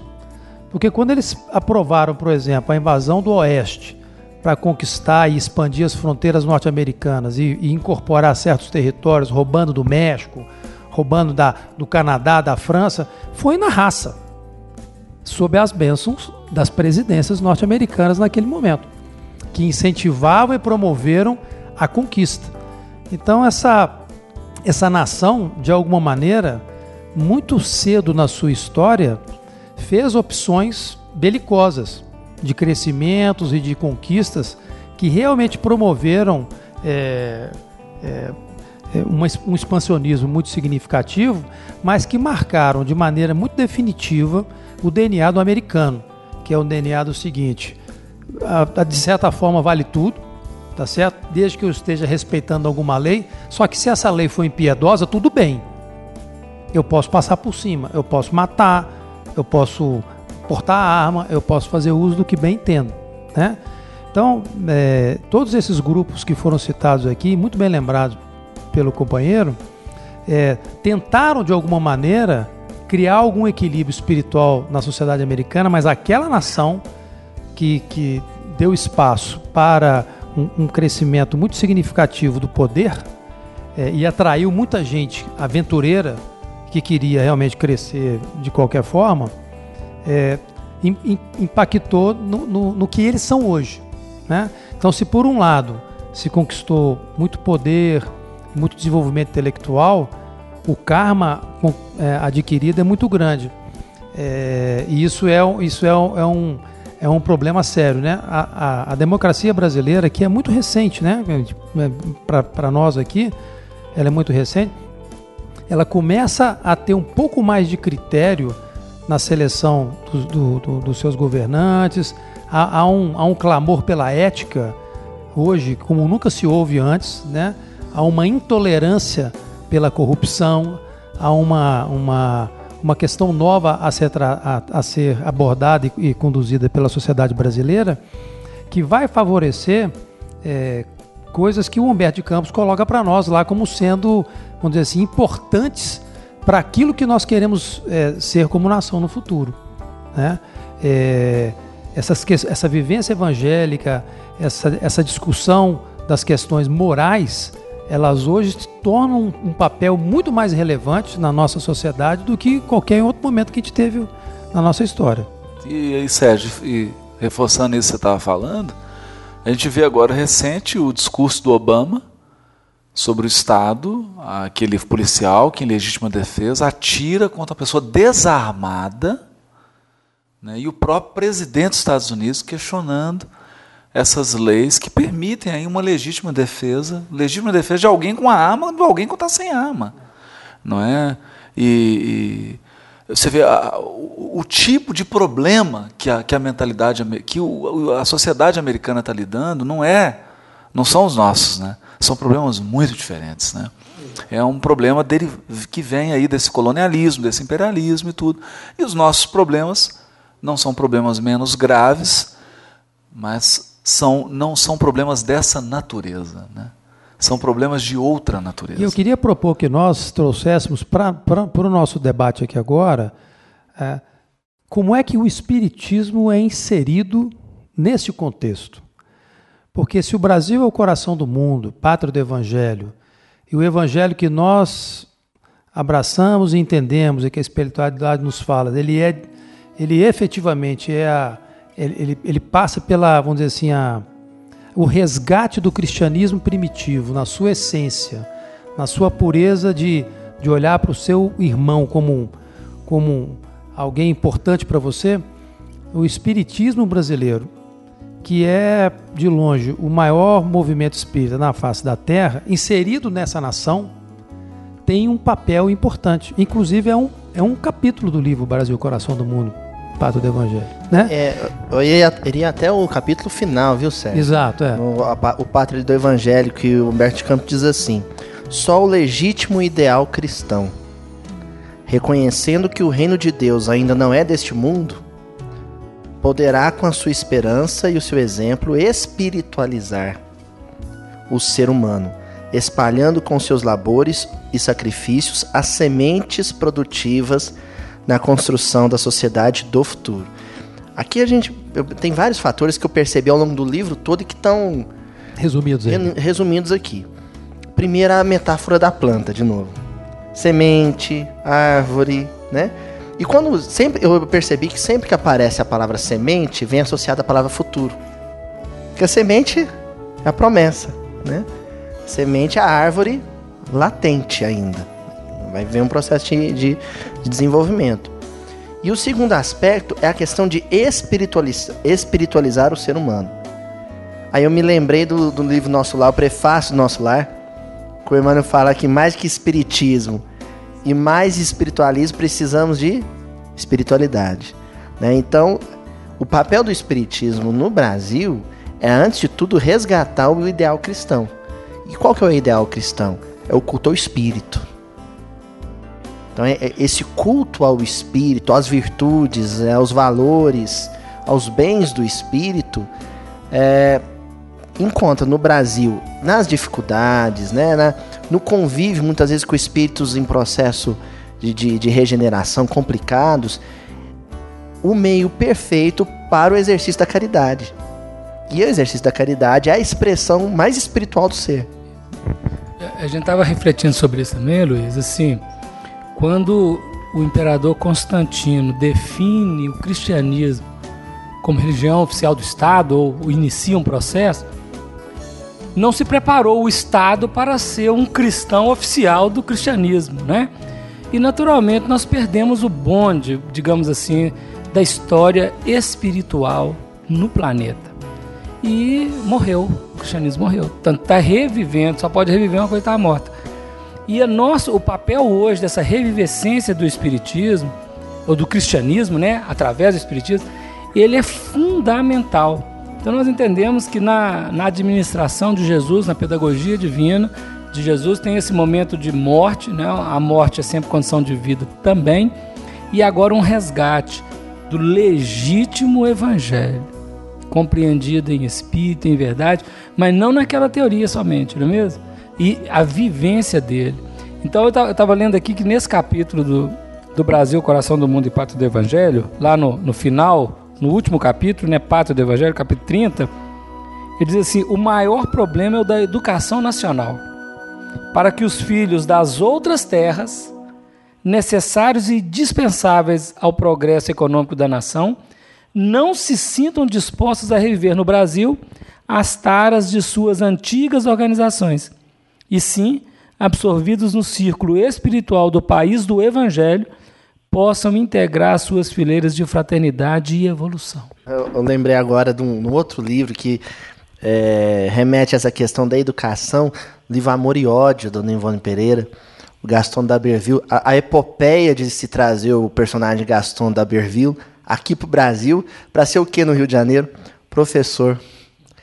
E um, um professor sobre o amparo e, e, de quem? Dom Pedro II, que foi o, o, o, estadista mais preocupado com a questão da, da cultura, do desenvolvimento da cultura e da educação no Brasil. O imperador mais republicano, Mais né? republicano, né? Mais republicano Eu, de eu, todos eu os lembro isso que tudo vocês estão falando aqui, nessa poesia que eu citei no início, né, do Castro Alves, lá do Pinga Fogo 2, né?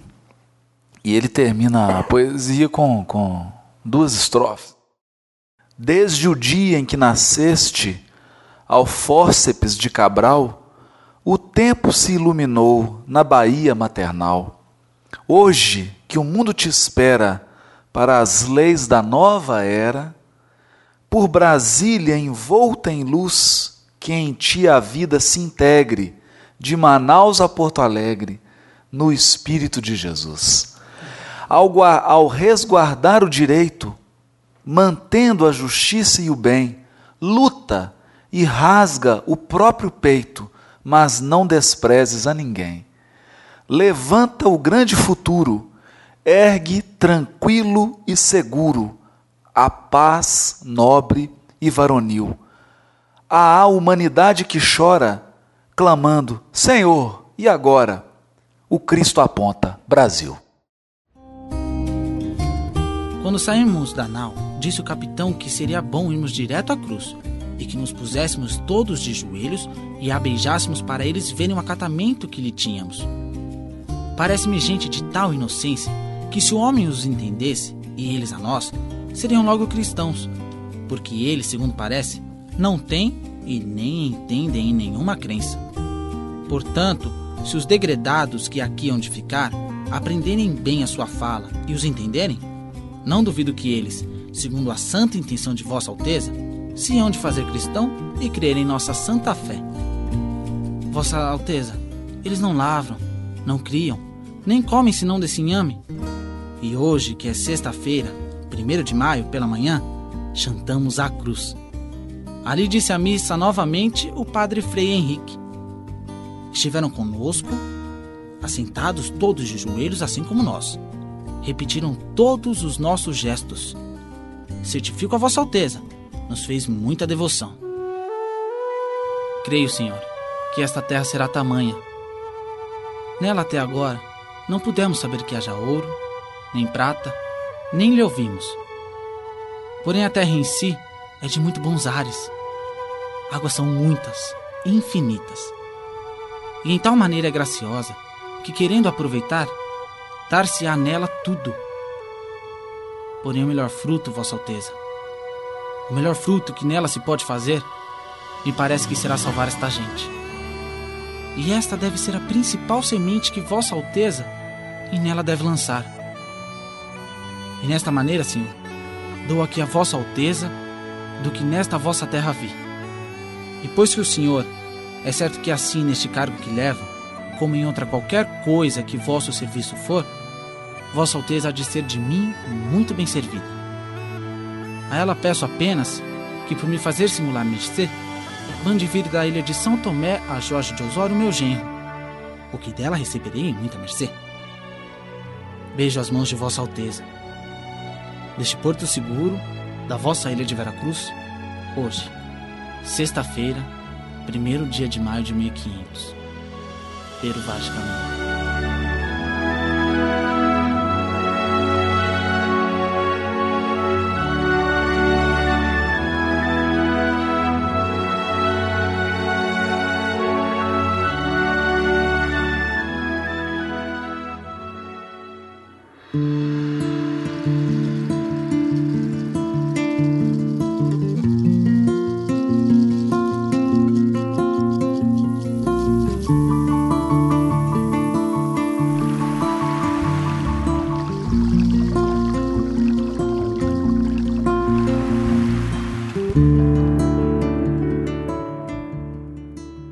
Mudar um pouquinho o nosso. ah, O, o eixo da nossa conversa aqui, porque eu quero dar um. dar- a gente tem que entrar aqui em algumas, alguns aspectos para a gente poder depois trazer os nossos amigos que vão participar do nosso podcast com umas enxertias que nós vamos fazer, né? Então nós precisamos deixar algumas deixas para eles aqui. É, eu queria saber é, por que, que vocês acham que Emmanuel escolheu Humberto de Campos para poder escrever essa obra? É, é- a resposta a essa pergunta o próprio Emmanuel que dá, né? Justamente onde? No prefácio, né? Ele interessante como o Emmanuel ele apresenta não só a obra, mas o porquê da presença do, do, do Humberto Campos. Ele acaba contextualizando a, a presença do Humberto Campos na obra. Agora, os argumentos do Emmanuel são argumentos historiográficos. Né? E é, é, essa é a questão mais que pesa no, quando você fala em Brasil Coração, Mundo Pátrio do Evangelho. Porque isso mexe primeiro com a vaidade intelectual. Não é um historiador que vai escrever o livro. É um literato. Né? E existe um ranço no meio da historiografia com relação a isso. Né? Isso é uma questão que a gente tem que mexer né, nesse vespeiro, né? A dificuldade que muitas vezes o historiador de ofício tem de aceitar a presença do literato, do artista das letras, da palavra, escrevendo história. Né, tem um, um, autor, Paul Vane, que ele trabalha com a, com a, perspectiva de que a história é um romance do real. Né? E, então a gente tem, tem que entender, né? Por que que, dentre tantos espíritos letrados no plano espiritual, Emmanuel escolheu não um historiador de ofício. Olha, é outra perspectiva de historiografia. É uma historiografia que não é escrita para cérebros. É uma historiografia que é, pra, é que é escrita para corações. E quem que atinge mais o coração? artista. Né? Então é um, é um artista escrevendo história do Brasil. Não é um historiador. Então quem pega Brasil, coração do mundo, pátria do Evangelho, para ler um historiador falando de história do Brasil, vai, ser, vai viver um processo de frustração. Porque é um artista, um literato escrevendo história do Brasil. Então, você, Brasil, Coração do Mundo é um livro para o coração. Isso é tão interessante porque é, Humberto de Campos, ele dentro do livro ele faz um, um paralelo com é, a história do, do, dos povos que vieram para o Brasil com o Sermão do Monte, né? Eu acho que é só um artista para poder fazer essa ligação. Acho que o Haroldo podia falar um pouquinho para gente sobre essa passagem que está lá. Não, eu, eu, eu acho que é, no livro Boa Nova, a gente até gravou um DVD sobre isso, Projeto Boa Nova, que é sobre o Sermão do Monte, e que Humberto Campos é muito inteligente. Né? E no livro Boa Nova ele faz um resgate que é simplesmente extraordinário, que é a história do Sermão da Montanha. Por que, que apenas Levi registrou o Sermão da Montanha daquela maneira, né? tão completo, tão denso, em comparação com o registro mais resumido de Lucas. Né? E ele fala da experiência de Levi com aquelas três figuras desvalidas, desfavorecidas à sorte, lá da Galileia, e que depois que Jesus mostra para ele que o evangelho é esse consolo, é essa consolação e tudo, ele fica tão mexido que ele escreve o Sermão do Monte e tem um livro que é fantástico, eu acho que é um dos melhores comentários do Evangelho de Mateus, que, que é uma perspectiva de o Evangelho de Mateus como uma leitura do, dos evangelhos a partir das margens. Mateus está preocupado com os desvalidos, com quem está na margem, com quem está excluído, com quem está fora, com quem está desfavorecido, com quem está sofrendo, e não com quem está vencendo a luta sanguinária, não com quem está matando para conquistar né? não com quem está empunhando a espada. Né? É outra perspectiva. Né? E aqui, quando ele vai narrar é, no centro assim da, do, do livro Brasil, Coração no Mundo Pátria do Evangelho, volta essa experiência do Levi, né? que é a experiência com o falido, com o que caiu espiritualmente. Né? com aquele que vai ter que ter a experiência da pobreza e da marginalidade aqui no Brasil, porque abusou da riqueza dez encarnações na Europa.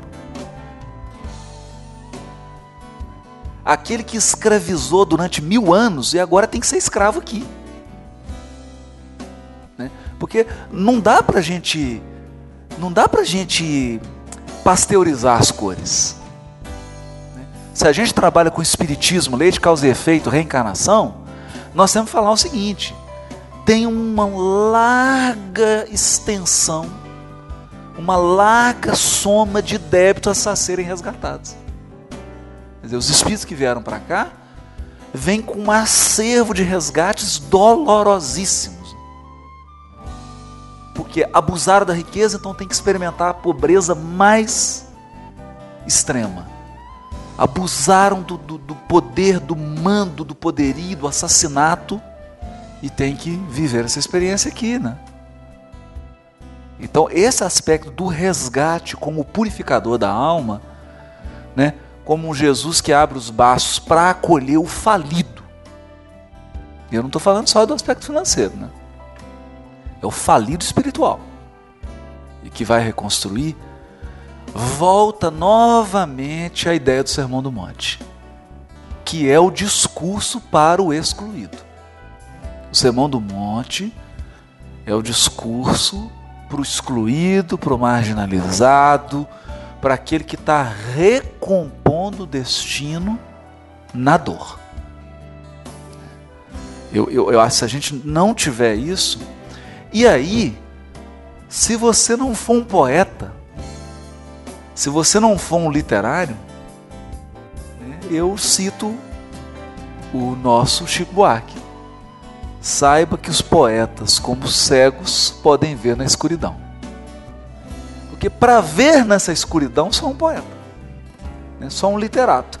E Humberto de Campos soube enxergar as luzes espirituais por trás das supostas tragédias. Né? Então eu acho que se viesse um historiador ainda preso à terra, um historiador ainda preso aos ciclos acadêmicos que só avaliam a história do Brasil da perspectiva do, do encarnado, quer dizer, não incorpora nenhum elemento espiritual na sua avaliação, no seu juízo histórico, ele perderia as maiores luzes, né?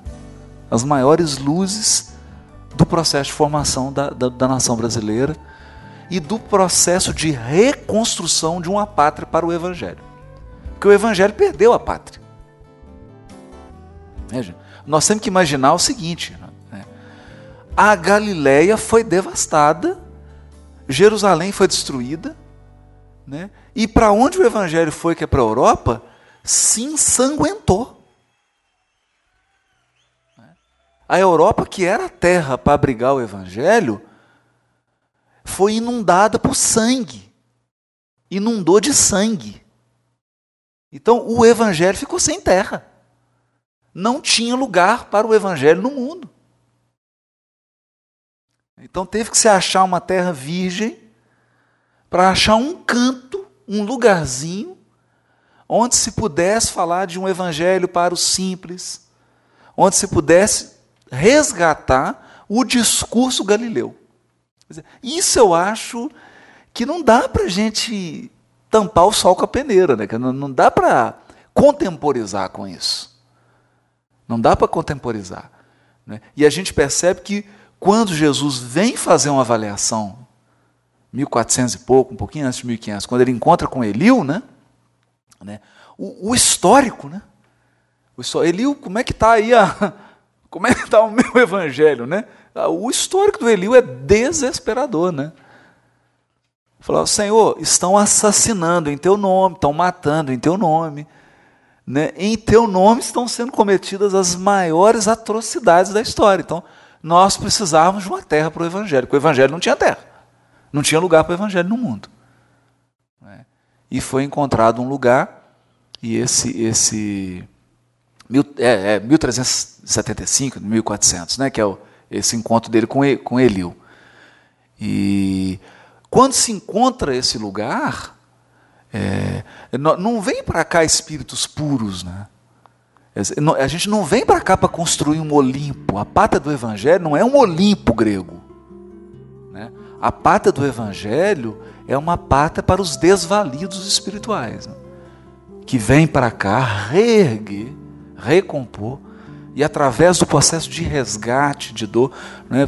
Eu estou dizendo isso aqui até assim, de uma forma inflamada, né? porque no livro 30 anos com Chico Xavier, do Clóvis Tavares, o Clóvis Tavares vai citar uma psicografia do Emmanuel, do, do Chico, Emmanuel dizendo por que, que ele veio como Padre Manuel da Nóbrega. Ele vai dizer, amor e sabedoria de Emmanuel, amor e sabedoria de Emmanuel. Aí ele vai dizer assim: cansado de séculos de, das posições de mando, do creio ou morre, ele, espírito, tomou uma decisão de dar um testemunho que a sua companheira tinha dado lá no primeiro século do cristianismo, quando ela foi para o circo. E aí, ele se sentindo preparado e cansado das posições de mando, vem como Manuel da Nóbrega, num país inóspito, trabalhar com índio. Quer dizer, ele compara essa encarnação dele como Padre Manuel da Nóbrega a um testemunho de ir para o circo. Que ali ele ia ter que abdicar da conforto da civilização europeia, é, conforto das universidades, o conforto da, do meio da elite intelectual, do ambiente acadêmico, né? é, o conforto de você estar tá mandando para caminhar com silvícolas, né? com índios, num ambiente inóspito, mas ali construir no espírito dele aquilo que Jesus fala para ele. É, quisera eu que adquirisses de uma vez só e para todo sempre as lições da humildade e da fé. E ele só vai fazer isso, essa opção, 1500 anos depois, quando vem com Manuel da Nóbrega. Aí, aí ele incorpora. E lá no Amor e Sabedoria menciona um dado interessante, né? Para não ter risco do espírito rei na hora mudar de ideia, né? Ainda vem com a gagueira.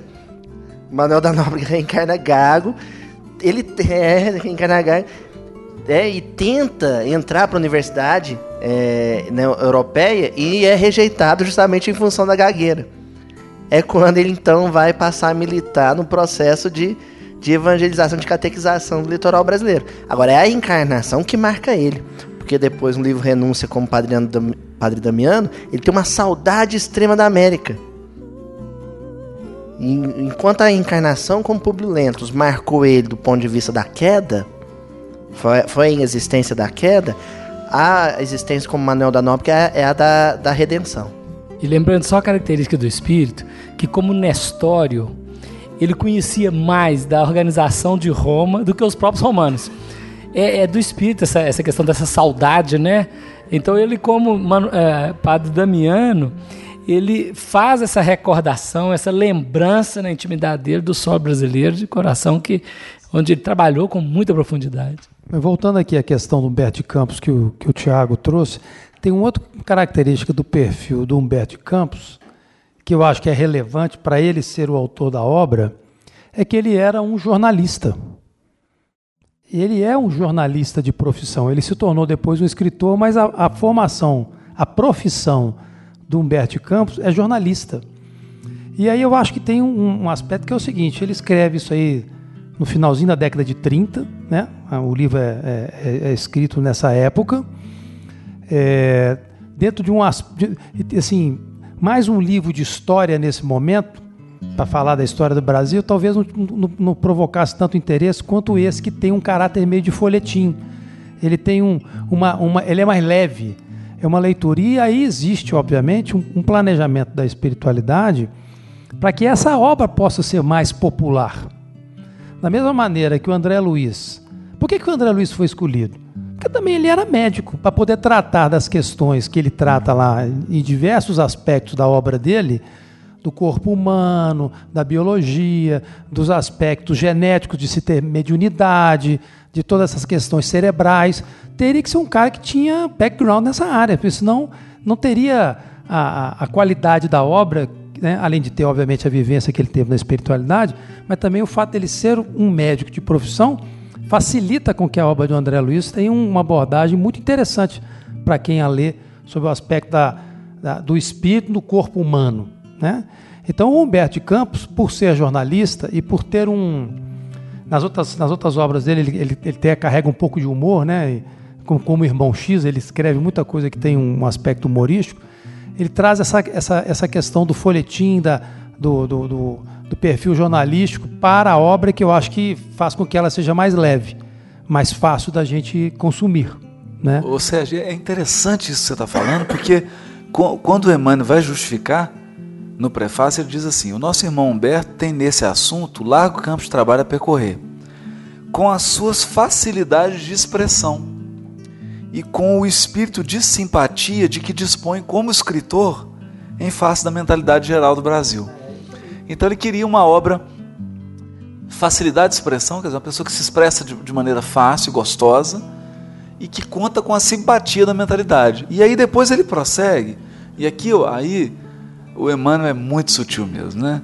Ele fala assim: os dados que ele fornece nestas páginas foram recolhidos nas tradições do mundo espiritual, onde falanges desveladas e amigas se reúnem constantemente para os grandes sacrifícios em prol da humanidade sofredora. Esse trabalho se destina a explicar a missão da terra brasileira no mundo moderno. Então, é, eu acho interessante isso porque, se são tradições do mundo espiritual, hoje há uma nova corrente do chamado Jesus histórico, né, que é da pesquisa do Jesus histórico. Eu até estou com um livro aqui que é da editora Paulus, é do Richard Balkan. E ele chama Jesus e as Testemunhas Oculares. O que, que o, o Richard vai trabalhar? Com uma perspectiva de história que é a do repórter. É você colher informes da testemunha ocular. Então ele vai dizer que o, os evangelhos, por exemplo, eles são relatos de testemunhas oculares. E aqui nos parece que tem hora que. Nos parece não, né? O Emmanuel diz, né? Tem coisas que Humberto de Campos cita na obra que é a sensação de que ele entrevistou a pessoa, a, a testemunha ocular do fato, né? O Tiradentes, o, o, o Deodoro da Fonseca, O Henrique de Sagres, o né? Henrique de Sagres, ele entrevistou e essas pessoas contaram da sua experiência. E ao contarem dessa experiência, eles que foram protagonistas da ação, evidentemente eles narraram para Humberto de Campos com toda a carga subjetiva de um protagonista. Muitos personagens do Brasil Coração do Mundo aparecem em outros livros sendo realmente entrevistados. Olha, olha que Né? fantástico, olha que bacana. É, o, cara- é o aspecto A, a repórter, do jornalista. entrevista do, do- dele no, no- com Tiradentes, né, no Crônicas de Além Túmulo, entrevista Tiradentes em Ouro Preto. Numa reunião dos Inconfidentes, que é uma, inclusive uma, uma reunião periódica que os Inconfidentes desencarnados fazem em Ouro Preto, né? Agora, é é interessante essa questão do jornalista, né? Essa carga da testemunha ocular, É, né? da- do, porque do existe uma- subjetivismo do protagonista. Existe é uma bacana. obra irmã da- do Brasil Coração do Mundo, Pátria do Evangelho, que foi lançada na mesma época, mas entre os encarnados, que é o Raiz do Brasil, do Sérgio Buarque de Holanda, que não é historiador. Era o quê? Jornalista. E da mesma forma, também uma obra extremamente massacrada pelos historiadores de ofício. Meus colegas historiadores vão, vão mandar vibrações ruins para mim. Abomina. Eu tô tocando uma ferida séria, que é essa questão do jornalista e o, e o- o literato é, se metendo a escrever historiografia. Mas a, a questão não é de restringir o acesso de profi- outros profissionais da palavra ao, ao exercício da historiografia. A questão é a de alargar o campo de perspectiva da historiografia. E entender que existem outras formas de, de fonte histórica, outras formas de narrativa e outros intuitos, outros objetivos. É, e aqui a gente tem que se posicionar, né, Luiz? A gente tem aí o, o Zé Otávio, tem você, tem o Carole, tem amigos da historiografia, né, que estão no campo da historiografia, mas nós somos espíritas. Então, para nós, há uma fonte histórica que é o testemunho dos espíritos, né? Que é o testemunho dos espíritos que protagonizaram esses fatos históricos. Do alto da montanha, tá enxergando. Então né? isso não dá para abrir mão disso, né? É, não dá para abrir mão disso. né? Há, há esse Humberto de Campos aí colhendo dos informes de quem viveu o fato. Essa fonte histórica, embora não seja ainda reconhecida pela academia, mas para nós ela é uma fonte extremamente relevante e ela deve ser levada em conta, sobretudo quando o manejo dela é coerente.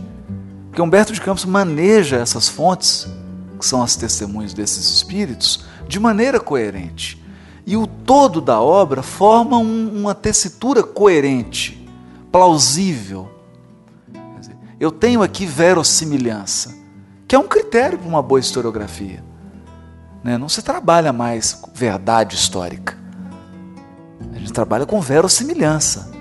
Né? Então a obra ela tem um alto grau de verossimilhança. Ela tem uma alta coerência interna. Ela tem uma tessitura muito bem articulada. Humberto de Campos equilibra muito bem as fontes, né? que, que ele se utiliza, inclusive essa fonte da tradição espiritual. E isso faz com que a obra seja. E, e, e tem essa questão da, da da, da, da, perspectiva pessoal do espírito, né? Cada espírito vai enxergar é, a partir de um lugar, a partir de um, de um ponto de vista, e, e às vezes a perspectiva da obra, né? o objetivo da obra. É, no final, na, na, segunda parte do caminho, a Caminho da Luz, o Emmanuel ele, ele começa a falar sobre jesuítas, né? E, e, ele chega a ter uma, um, uns apontamentos duros, assim, que ele, ele chega a dizer, olha, os únicos jesuítas dignos de envergar aquela batina são os que reencarnaram no Brasil. Ele, inclusive, né? ele, inclusive. Ele é bem incisivo. E a gente sente um, um tom nessa, nessa, nessa fala do Emmanuel sobre os jesuítas lá no A Caminho da Luz, que é, olha, tem méritos, deixaram um legado para a humanidade, mas o meu objetivo aqui é apontar as falhas, as quedas. Né? E ele não poupa sequer o Loyola. Já no, no Brasil, Coração do Mundo Pátrio do Evangelho, é, o papo é outro, né? É um livro que é muito criticado porque ah, faz uma apologia aos processos né, de, de, de em que os jesuítas feriram a cultura indígena ou favoreceram a, a, o massacre indígena.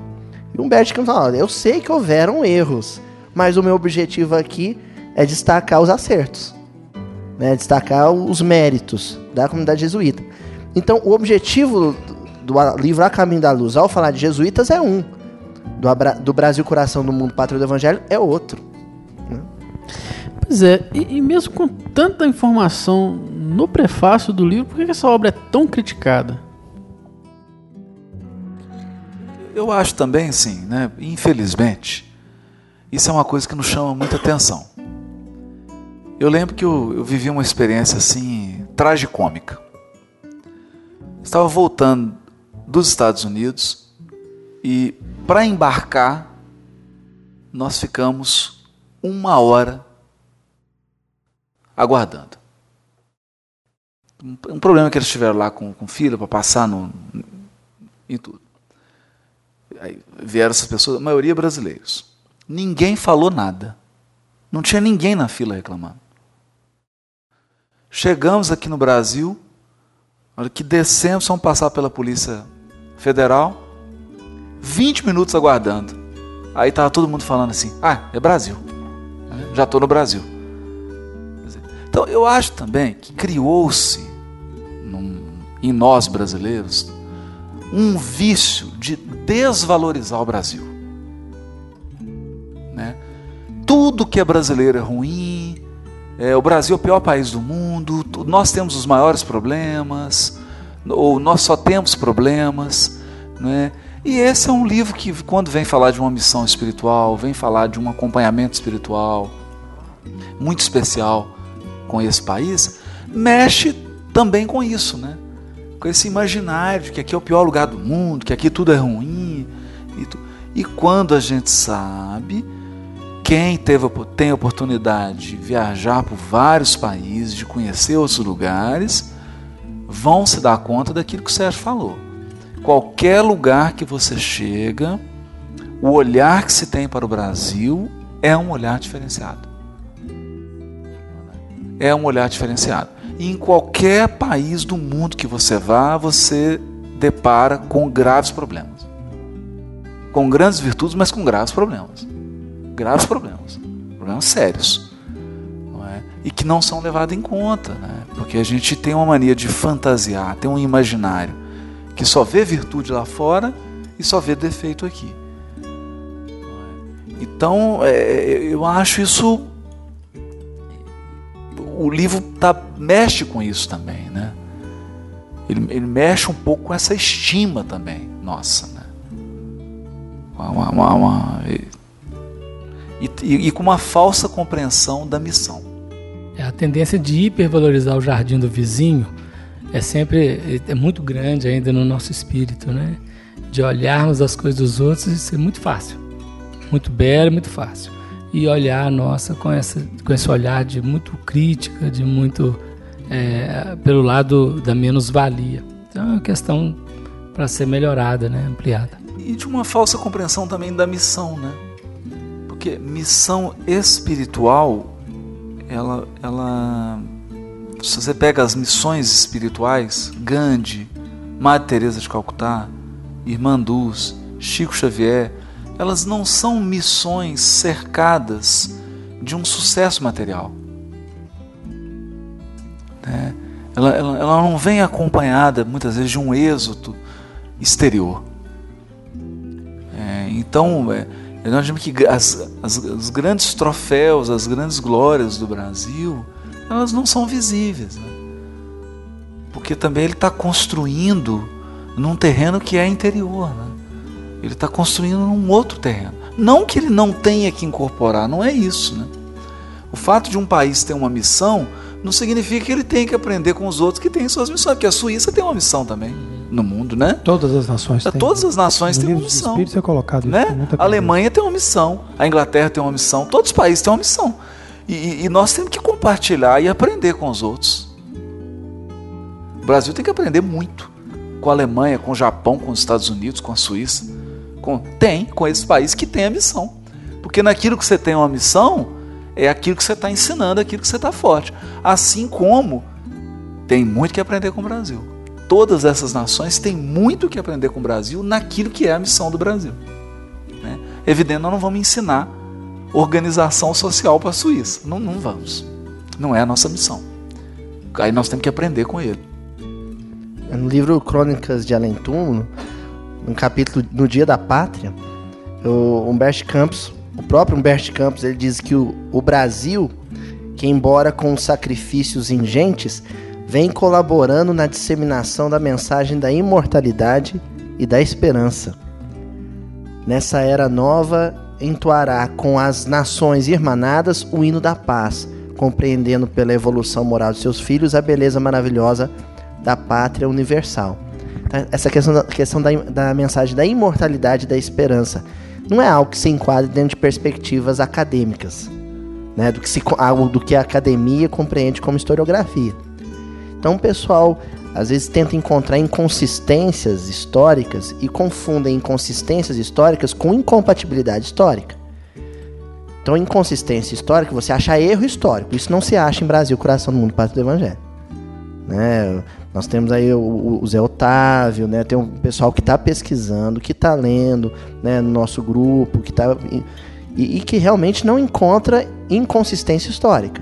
Agora, o que existe é incompatibilidade histórica o historiador marxista vai, vai queixar de, de não encontrar menção a revoltas populares, a movimentos como a revolta de Canudos, a revolta da vacina no Brasil, coração do mundo, pátria do Evangelho. Isso não vai encontrar mesmo. Até porque uma vez o Zé Otávio, o Zé Otávio comentava um negócio interessante. É um livro que é lançado em pleno Estado Novo. Né? E que depois ainda iria enfrentar 20 anos de regime militar. Se fosse um livro carregado de menção a revoltas populares, com certeza é um livro que ia sofrer um, uma restrição de circulação, de comercialização e gerar uma série de problemas, tanto para o médio, não para o espírito, né? Mas para o médio e para a federativa que, que, que, o publicou. Então isso tem que ser considerado também. Existe uma inteligência editorial da espiritualidade por detrás da publicação desse livro, para ele poder vingar. É, tem, eu, eu, concordo plenamente com o que você está falando, Luiz, eu, e eu acho que a, a proposta do livro é uma proposta light. É um, é um livro leve. Ele não é um tratado de história. Ele não, ele, e talvez isso que incomode muito, porque a, a tendência das pessoas é analisar a história pelos aspectos psicológicos, pelos perfis dos, da, do, do, dos caras que foram os, a, os personagens mais relevantes naquele momento. E, e, nesse livro não, não existe isso. Inclusive, o Humberto de Campos, lá no final, me lembra muito bem disso, porque esse foi um livro, tema de um, de um EMEPRE, né? Ele falava o seguinte: olha, não tenho eu aqui o, o interesse de traçar perfis psicológicos. Isso fica mais. Isso pode ser abordado com mais detalhes por outros. Né? Qual o papel da personalidade da princesa Isabel, tá? as características que levaram ela a tomar determinadas decisões, que, que hoje em dia se, se estuda essas questões da liderança, das lideranças e tudo mais. Né? Não é. Então, nesse aspecto, ele é um livro que fala assim, pô, um livro bobo, né? um livro meio light demais, a leitura que não acrescenta muito. Mas o que mais importante aqui dentro, e que eu acho que para mim é, é, é, fica muito evidenciado na, nas palavras de Humberto de Campos, e eu acho que ele é o porta-voz da Luísa aqui, é que lá no final ele fala assim: o Brasil ainda não é a pátria do Evangelho. Se ele é, se ele é pela questão geográfica o coração do mundo, ele ainda não é a pátria do Evangelho. E essa nação só será a pátria do Evangelho na hora que os seus habitantes forem efetivamente vi viverem esse evangelho. E acho que essa é a mensagem mais relevante dessa obra. E que de alguma maneira ele conclama os espíritas a puxarem essa fila, que é aquela questão de você ser o fermento da massa. Né? Você não precisa de muito fermento, mas o suficiente para levedar a massa. E esse papel eu acho que cabe sim a quem abraçar a, a, doutrina espírita, não, não, não na visão exclusivista, né? de que só espírita. Não, não é isso, não. É aquele que tiver a visão cristã do amor ao próximo, da vivência fraterna, da prática da caridade, seja qual for a sua religião, seja qual for a sua, a sua crença. Se você vivenciar isso no Brasil com intensidade e, e, e exemplificar através da sua vida para o seu semelhante, para o seu companheiro de nação, que você ah, tem um, um, uma vivência diferenciada, que essa vivência é uma vivência evangélica, independente de ser espírita, católica, batista, seja lá o que for, aí sim nós estamos contribuindo para que o nosso país seja a pátria do evangelho. E acho que, de certa forma, os valores da cultura brasileira passam para o mundo esse, esses, essas simbologias da fraternidade, do povo solidário, do povo alegre, do povo que é pacífico, porque eu acho que essas eram as coisas que estavam presentes no início das comunidades cristãs, da alegria, da, de gostar de estar junto, de ser simples, né, de, de, de, abraçar quem chega, o cara que está precisando de uma ajuda, vem cá que eu te ajudo. Isso é um pouco da característica do povo brasileiro. E vale registrar que eu acho que não é nem só o povo brasileiro, né? Hoje, dia 22 de julho, está no Brasil o Papa Francisco, que é da argentino, né? E dentro da psicografia do Chico lá no Brasil Coração do Padre Evangelho tem um item onde Humberto de Campos fala sobre a religião católica, que eu acho que vale o registro aqui. Que ele diz o seguinte: Além disso, temos de considerar que a Igreja Católica se desviou de sua obra de salvação por um determinismo histórico que a compeliu a colaborar com a política do mundo, em cujas teias perigosas a sua instituição ficou encarcerada e que, examinada a situação, não é possível desmontar-se a sua máquina de um dia para o outro. Sabemos, porém, que a sua fase de renovação não está muito distante nas suas catedrais confortáveis e solitárias e nos seus conventos sombrios, novos inspirados da Úmbria virão fundar os refúgios amenos da piedade cristã. Aí tem uma nota de rodapé que está assim: Em Novos Inspirados da Úmbria, o autor nos remete ao modelo evangélico da caridade e da vida simples de São Francisco, nascidos da cidade de Assis dentro da região da Úmbria na Itália. Tá lá no Brasil, coração do mundo, Padre do Evangelho. E a gente, assim, acho que é bom registrar isso, que o Papa está no Brasil hoje, veio para poder fazer essa renovação, principalmente com os jovens, né? E eu tenho assistido, visto na televisão, a alegria dos jovens católicos com o novo Papa com a forma dele lidar com as coisas, com a, com a, com a nova perspectiva que eles estão de renovação da Igreja Católica. É, é, é maravilhoso. E a gente tem assim. Pede muita impressa mesmo para que envolva o Papa Francisco, esse eh, tem se revelado mesmo um missionário, né? que ele possa ser amparado e nunca se desvie dessa desse propósito que ele trouxe do mundo espiritual, porque ele tem nos surpreendido positivamente a todos com uma postura muito interessante, né? muito muito digna, sabendo exatamente o que é o Evangelho mesmo, porque isso é interessante também, né? A maior nação católica do mundo, né? É, isso, isso não pode ser gratuito, né? A maior nação católica do mundo é a pátria do Evangelho. E quando a gente fala desse projeto também, não é um projeto espírita, né? É, a gente, qual é, é a tentação de falar assim, ah, porque É. aqui tem um movimento espírita forte, aqui é a pátria do Evangelho. Não, é a pátria inteira. É a pátria, né? Não a é, pátria. o movimento espírita somente. Você tem. E é engraçado porque você ouve assim. Ah, as igrejas protestantes, o protestantismo no Brasil é um protestantismo diferente do mundo inteiro. O catolicismo brasileiro é um catolicismo muito peculiar. Né? O espiritismo aqui é extremamente peculiar. Então a gente vê que é realmente uma, uma aura mesmo. Né? É, um, é algo diferente. Né? Algo muito diferente. Né? Então que ele seja bem-vindo aí, que esteja amparado por Ismael. Ô, Tiago, eu queria retomar a questão do, do porquê Humberto de Campos, né? Claro. E casar isso com o que o Sérgio falou sobre o Brasil ainda não ser a pátria, pátria do, do Evangelho, né? Por que o, o, o li- o literato, o mestre da letra e não o historiador? E aí a gente percebe uma sutileza na maneira com que o Humberto Campos utiliza os verbos. Porque a narrativa de um historiador de ofício, quase sempre, ela conjuga os verbos no passado. E Humberto Campos usa demasiadamente os verbos no futuro. Então, por exemplo, lá no capítulo 1, ele vai falar sobre os três povos, constituindo o pedestal de solidariedade do povo fraterno que aqui florescerá.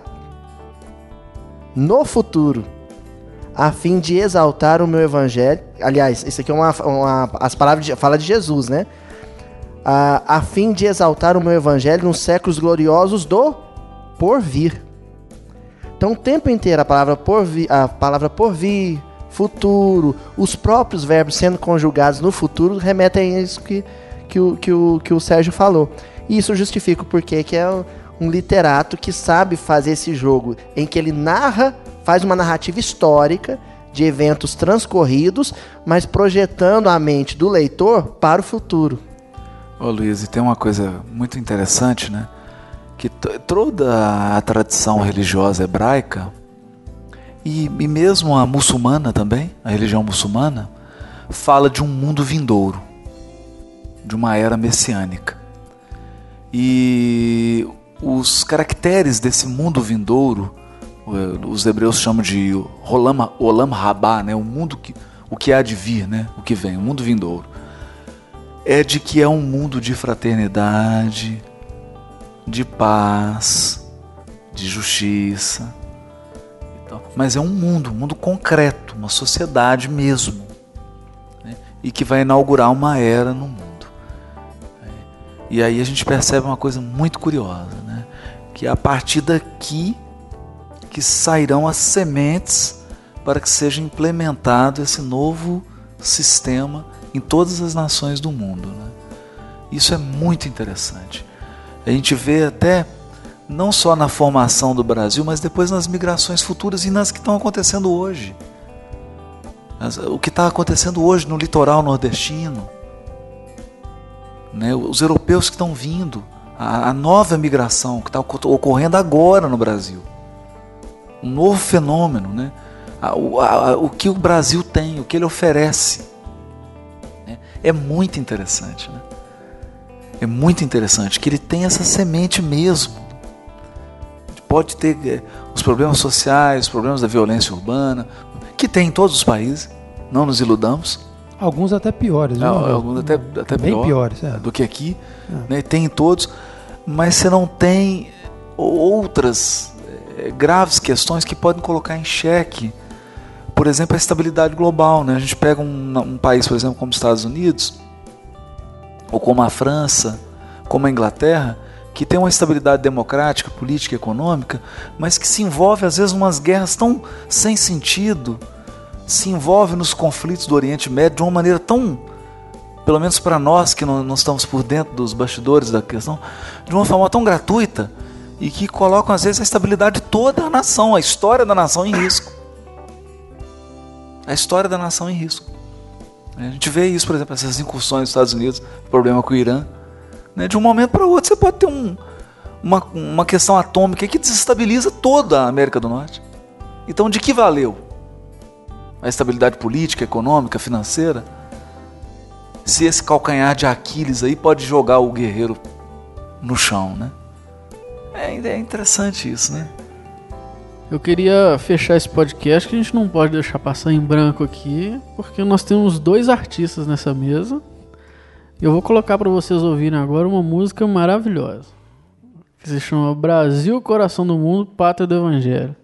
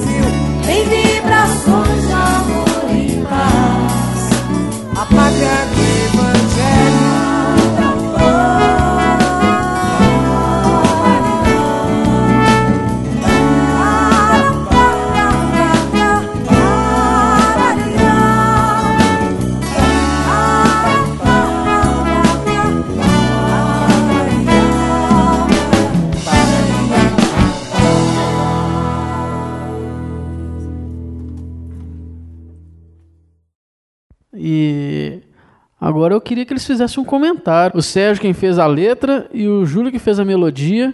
E se eu não me engano, é, não a entrada dele no movimento espírita, mas eu acho que a permanência dele no movimento espírita foi através dessa música. E eu gostaria que eles falassem pra gente um pouquinho da experiência de escrever, de compor, sobre em cima de um livro que a gente já percebeu aqui que é uma obra é, literária, poética. E acho que eles podiam contar um pouquinho pra gente sobre isso.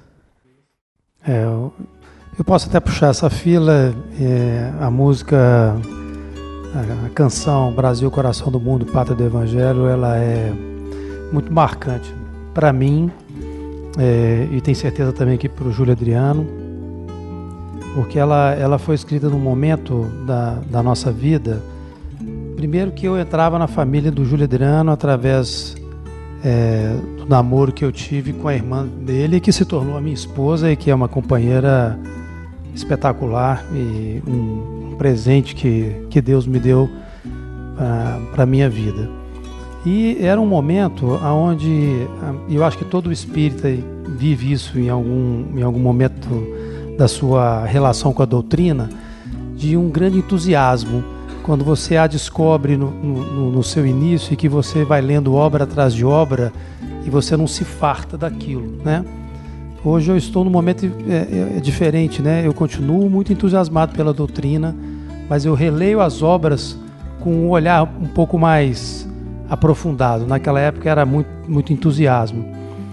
E o, o livro Brasil Coração do Mundo, Pátria do Evangelho, naquele ano, ele foi tema de um encontro de carnaval e nós fazíamos parte de uma comissão de estudos da Mocidade Espírita Precursor que levaria o, o livro a, a, aos, aos encontristas.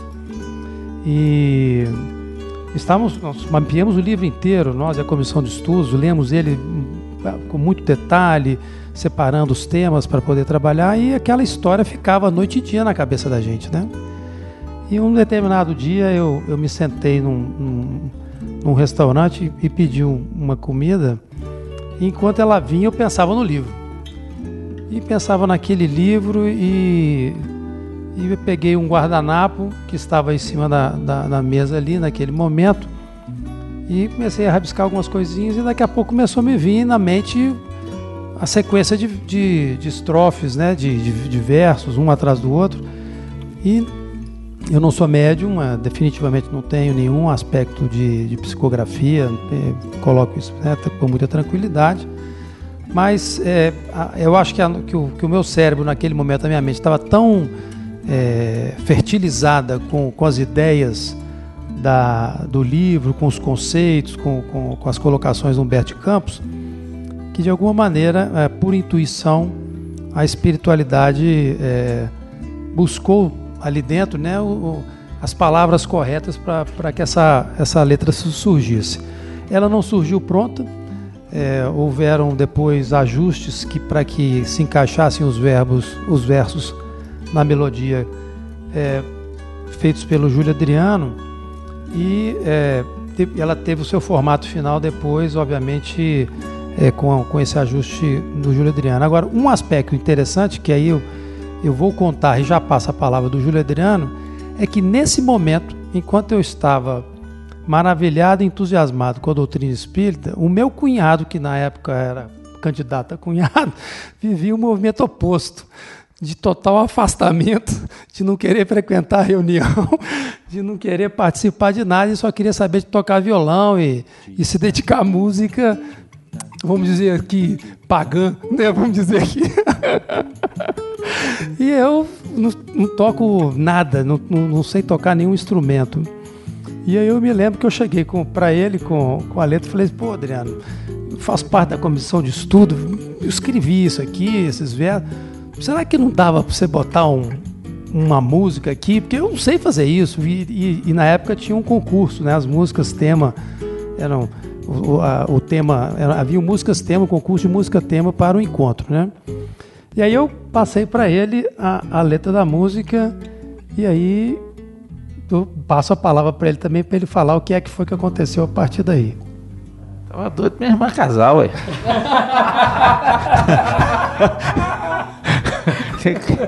eu tinha que dar uma força, né? Todas as letras que ele me levavam eu fazia música, podia ser do qual que fosse.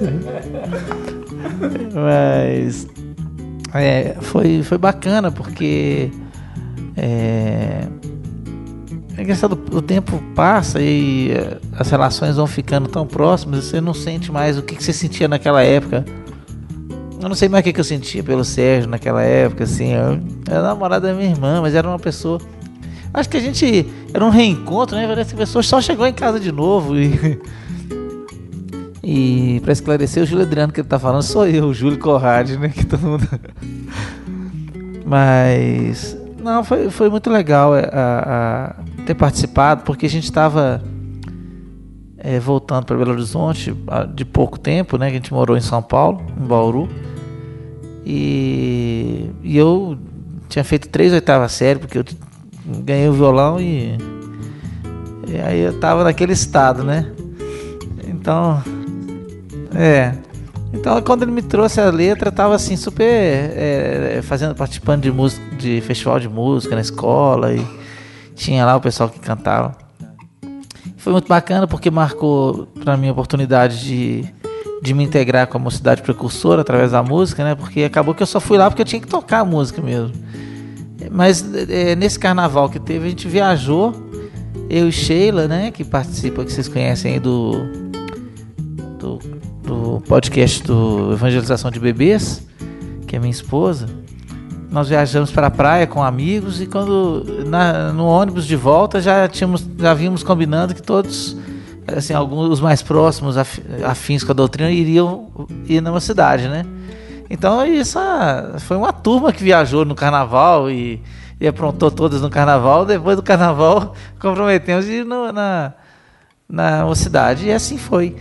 Eu e Sheila com com com esses amigos e de, aí nós ficamos e alguns amigos também depois mais um pouco. É, o Afonso era dessa época, né? Um ano depois, né? Você vê, né, gente? Como é que são as coisas. Mas aí é, a gente ficou e a música me proporcionou isso, né? Esse retorno à, à União Gita Mineira, onde a gente desenvolveu um trabalho muito rico de, é, de música espírita, de desenvolvimento nessa área, né, Afonso? que foi importante para a gente, para o que a gente faz hoje. A gente vê que foi toda um, uma, uma, uma preparação para a gente estar tá aqui hoje fazendo um trabalho que, embora é, seja modesto diante do que a doutrina oferece para a gente em termos de livro, é um esforço por é, contribuir, né? Então, tudo começou com o Brasil, né? Brasil, coração do mundo, pátria do evangelho. E é Bacana hoje a gente estar tá falando disso aqui, né? Ainda mais que a gente está com o planejamento de um seminário é, sobre o tema para o próximo ano. E, e pelo que vocês sentiram da conversa aqui hoje, acho que vai ser muita emoção, né? Falar do país, né? Vai ser meio que cantar o hino nacional no dia de jogo de Copa, né? Meu Deus. De, deixa eu dar um, um pitacozinho, porque eu cheguei em 1990, pós EMEPRE era de 89, era o quinto EMEP, eu participei do sexto. E a música Brasil, Coração do Mundo, Padre Evangelho era o hit parede. Mas é dessa geração que nós vamos encontrar o Willy, de Barros, o Tinho, o Gladstone, né? A Cacau, a, Cacau, a, a Cacau e o Júlio era uma coisa, né? Dentro do processo lá dos dois. Então, assim, é um, uma geração, é um grupo que, que vem fecundando desde aquela época, trabalhando, e cada um hoje no seu posto, né?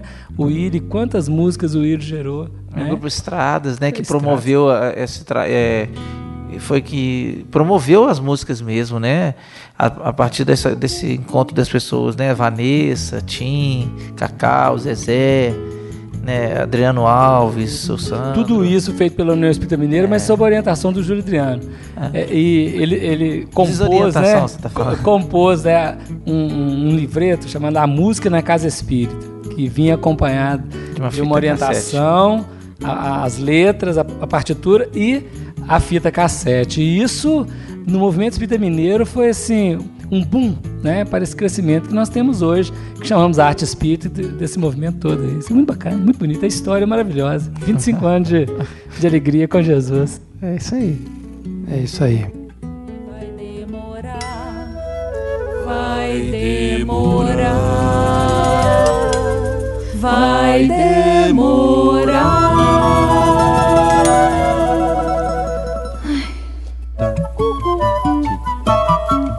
No relógio o ponteiro vai girando sem parar e toda hora é hora certa de aprender que o nosso tempo é precioso e é bom aproveitar com alegria para podermos melhorar.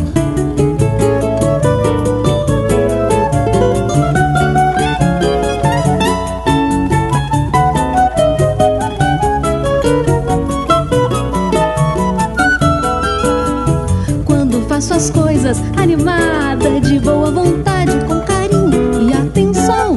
A hora passa rapidinho, não consigo evitar. É tão gostoso e divertido, eu não vejo o tempo passar. Mas quando faço as coisas chateado, de má vontade, mais azedo que limão. Parece que o tempo não passa, eu não consigo explicar. Mas quando isso acontece, eu já sei que vai demorar. Vai demorar. Vai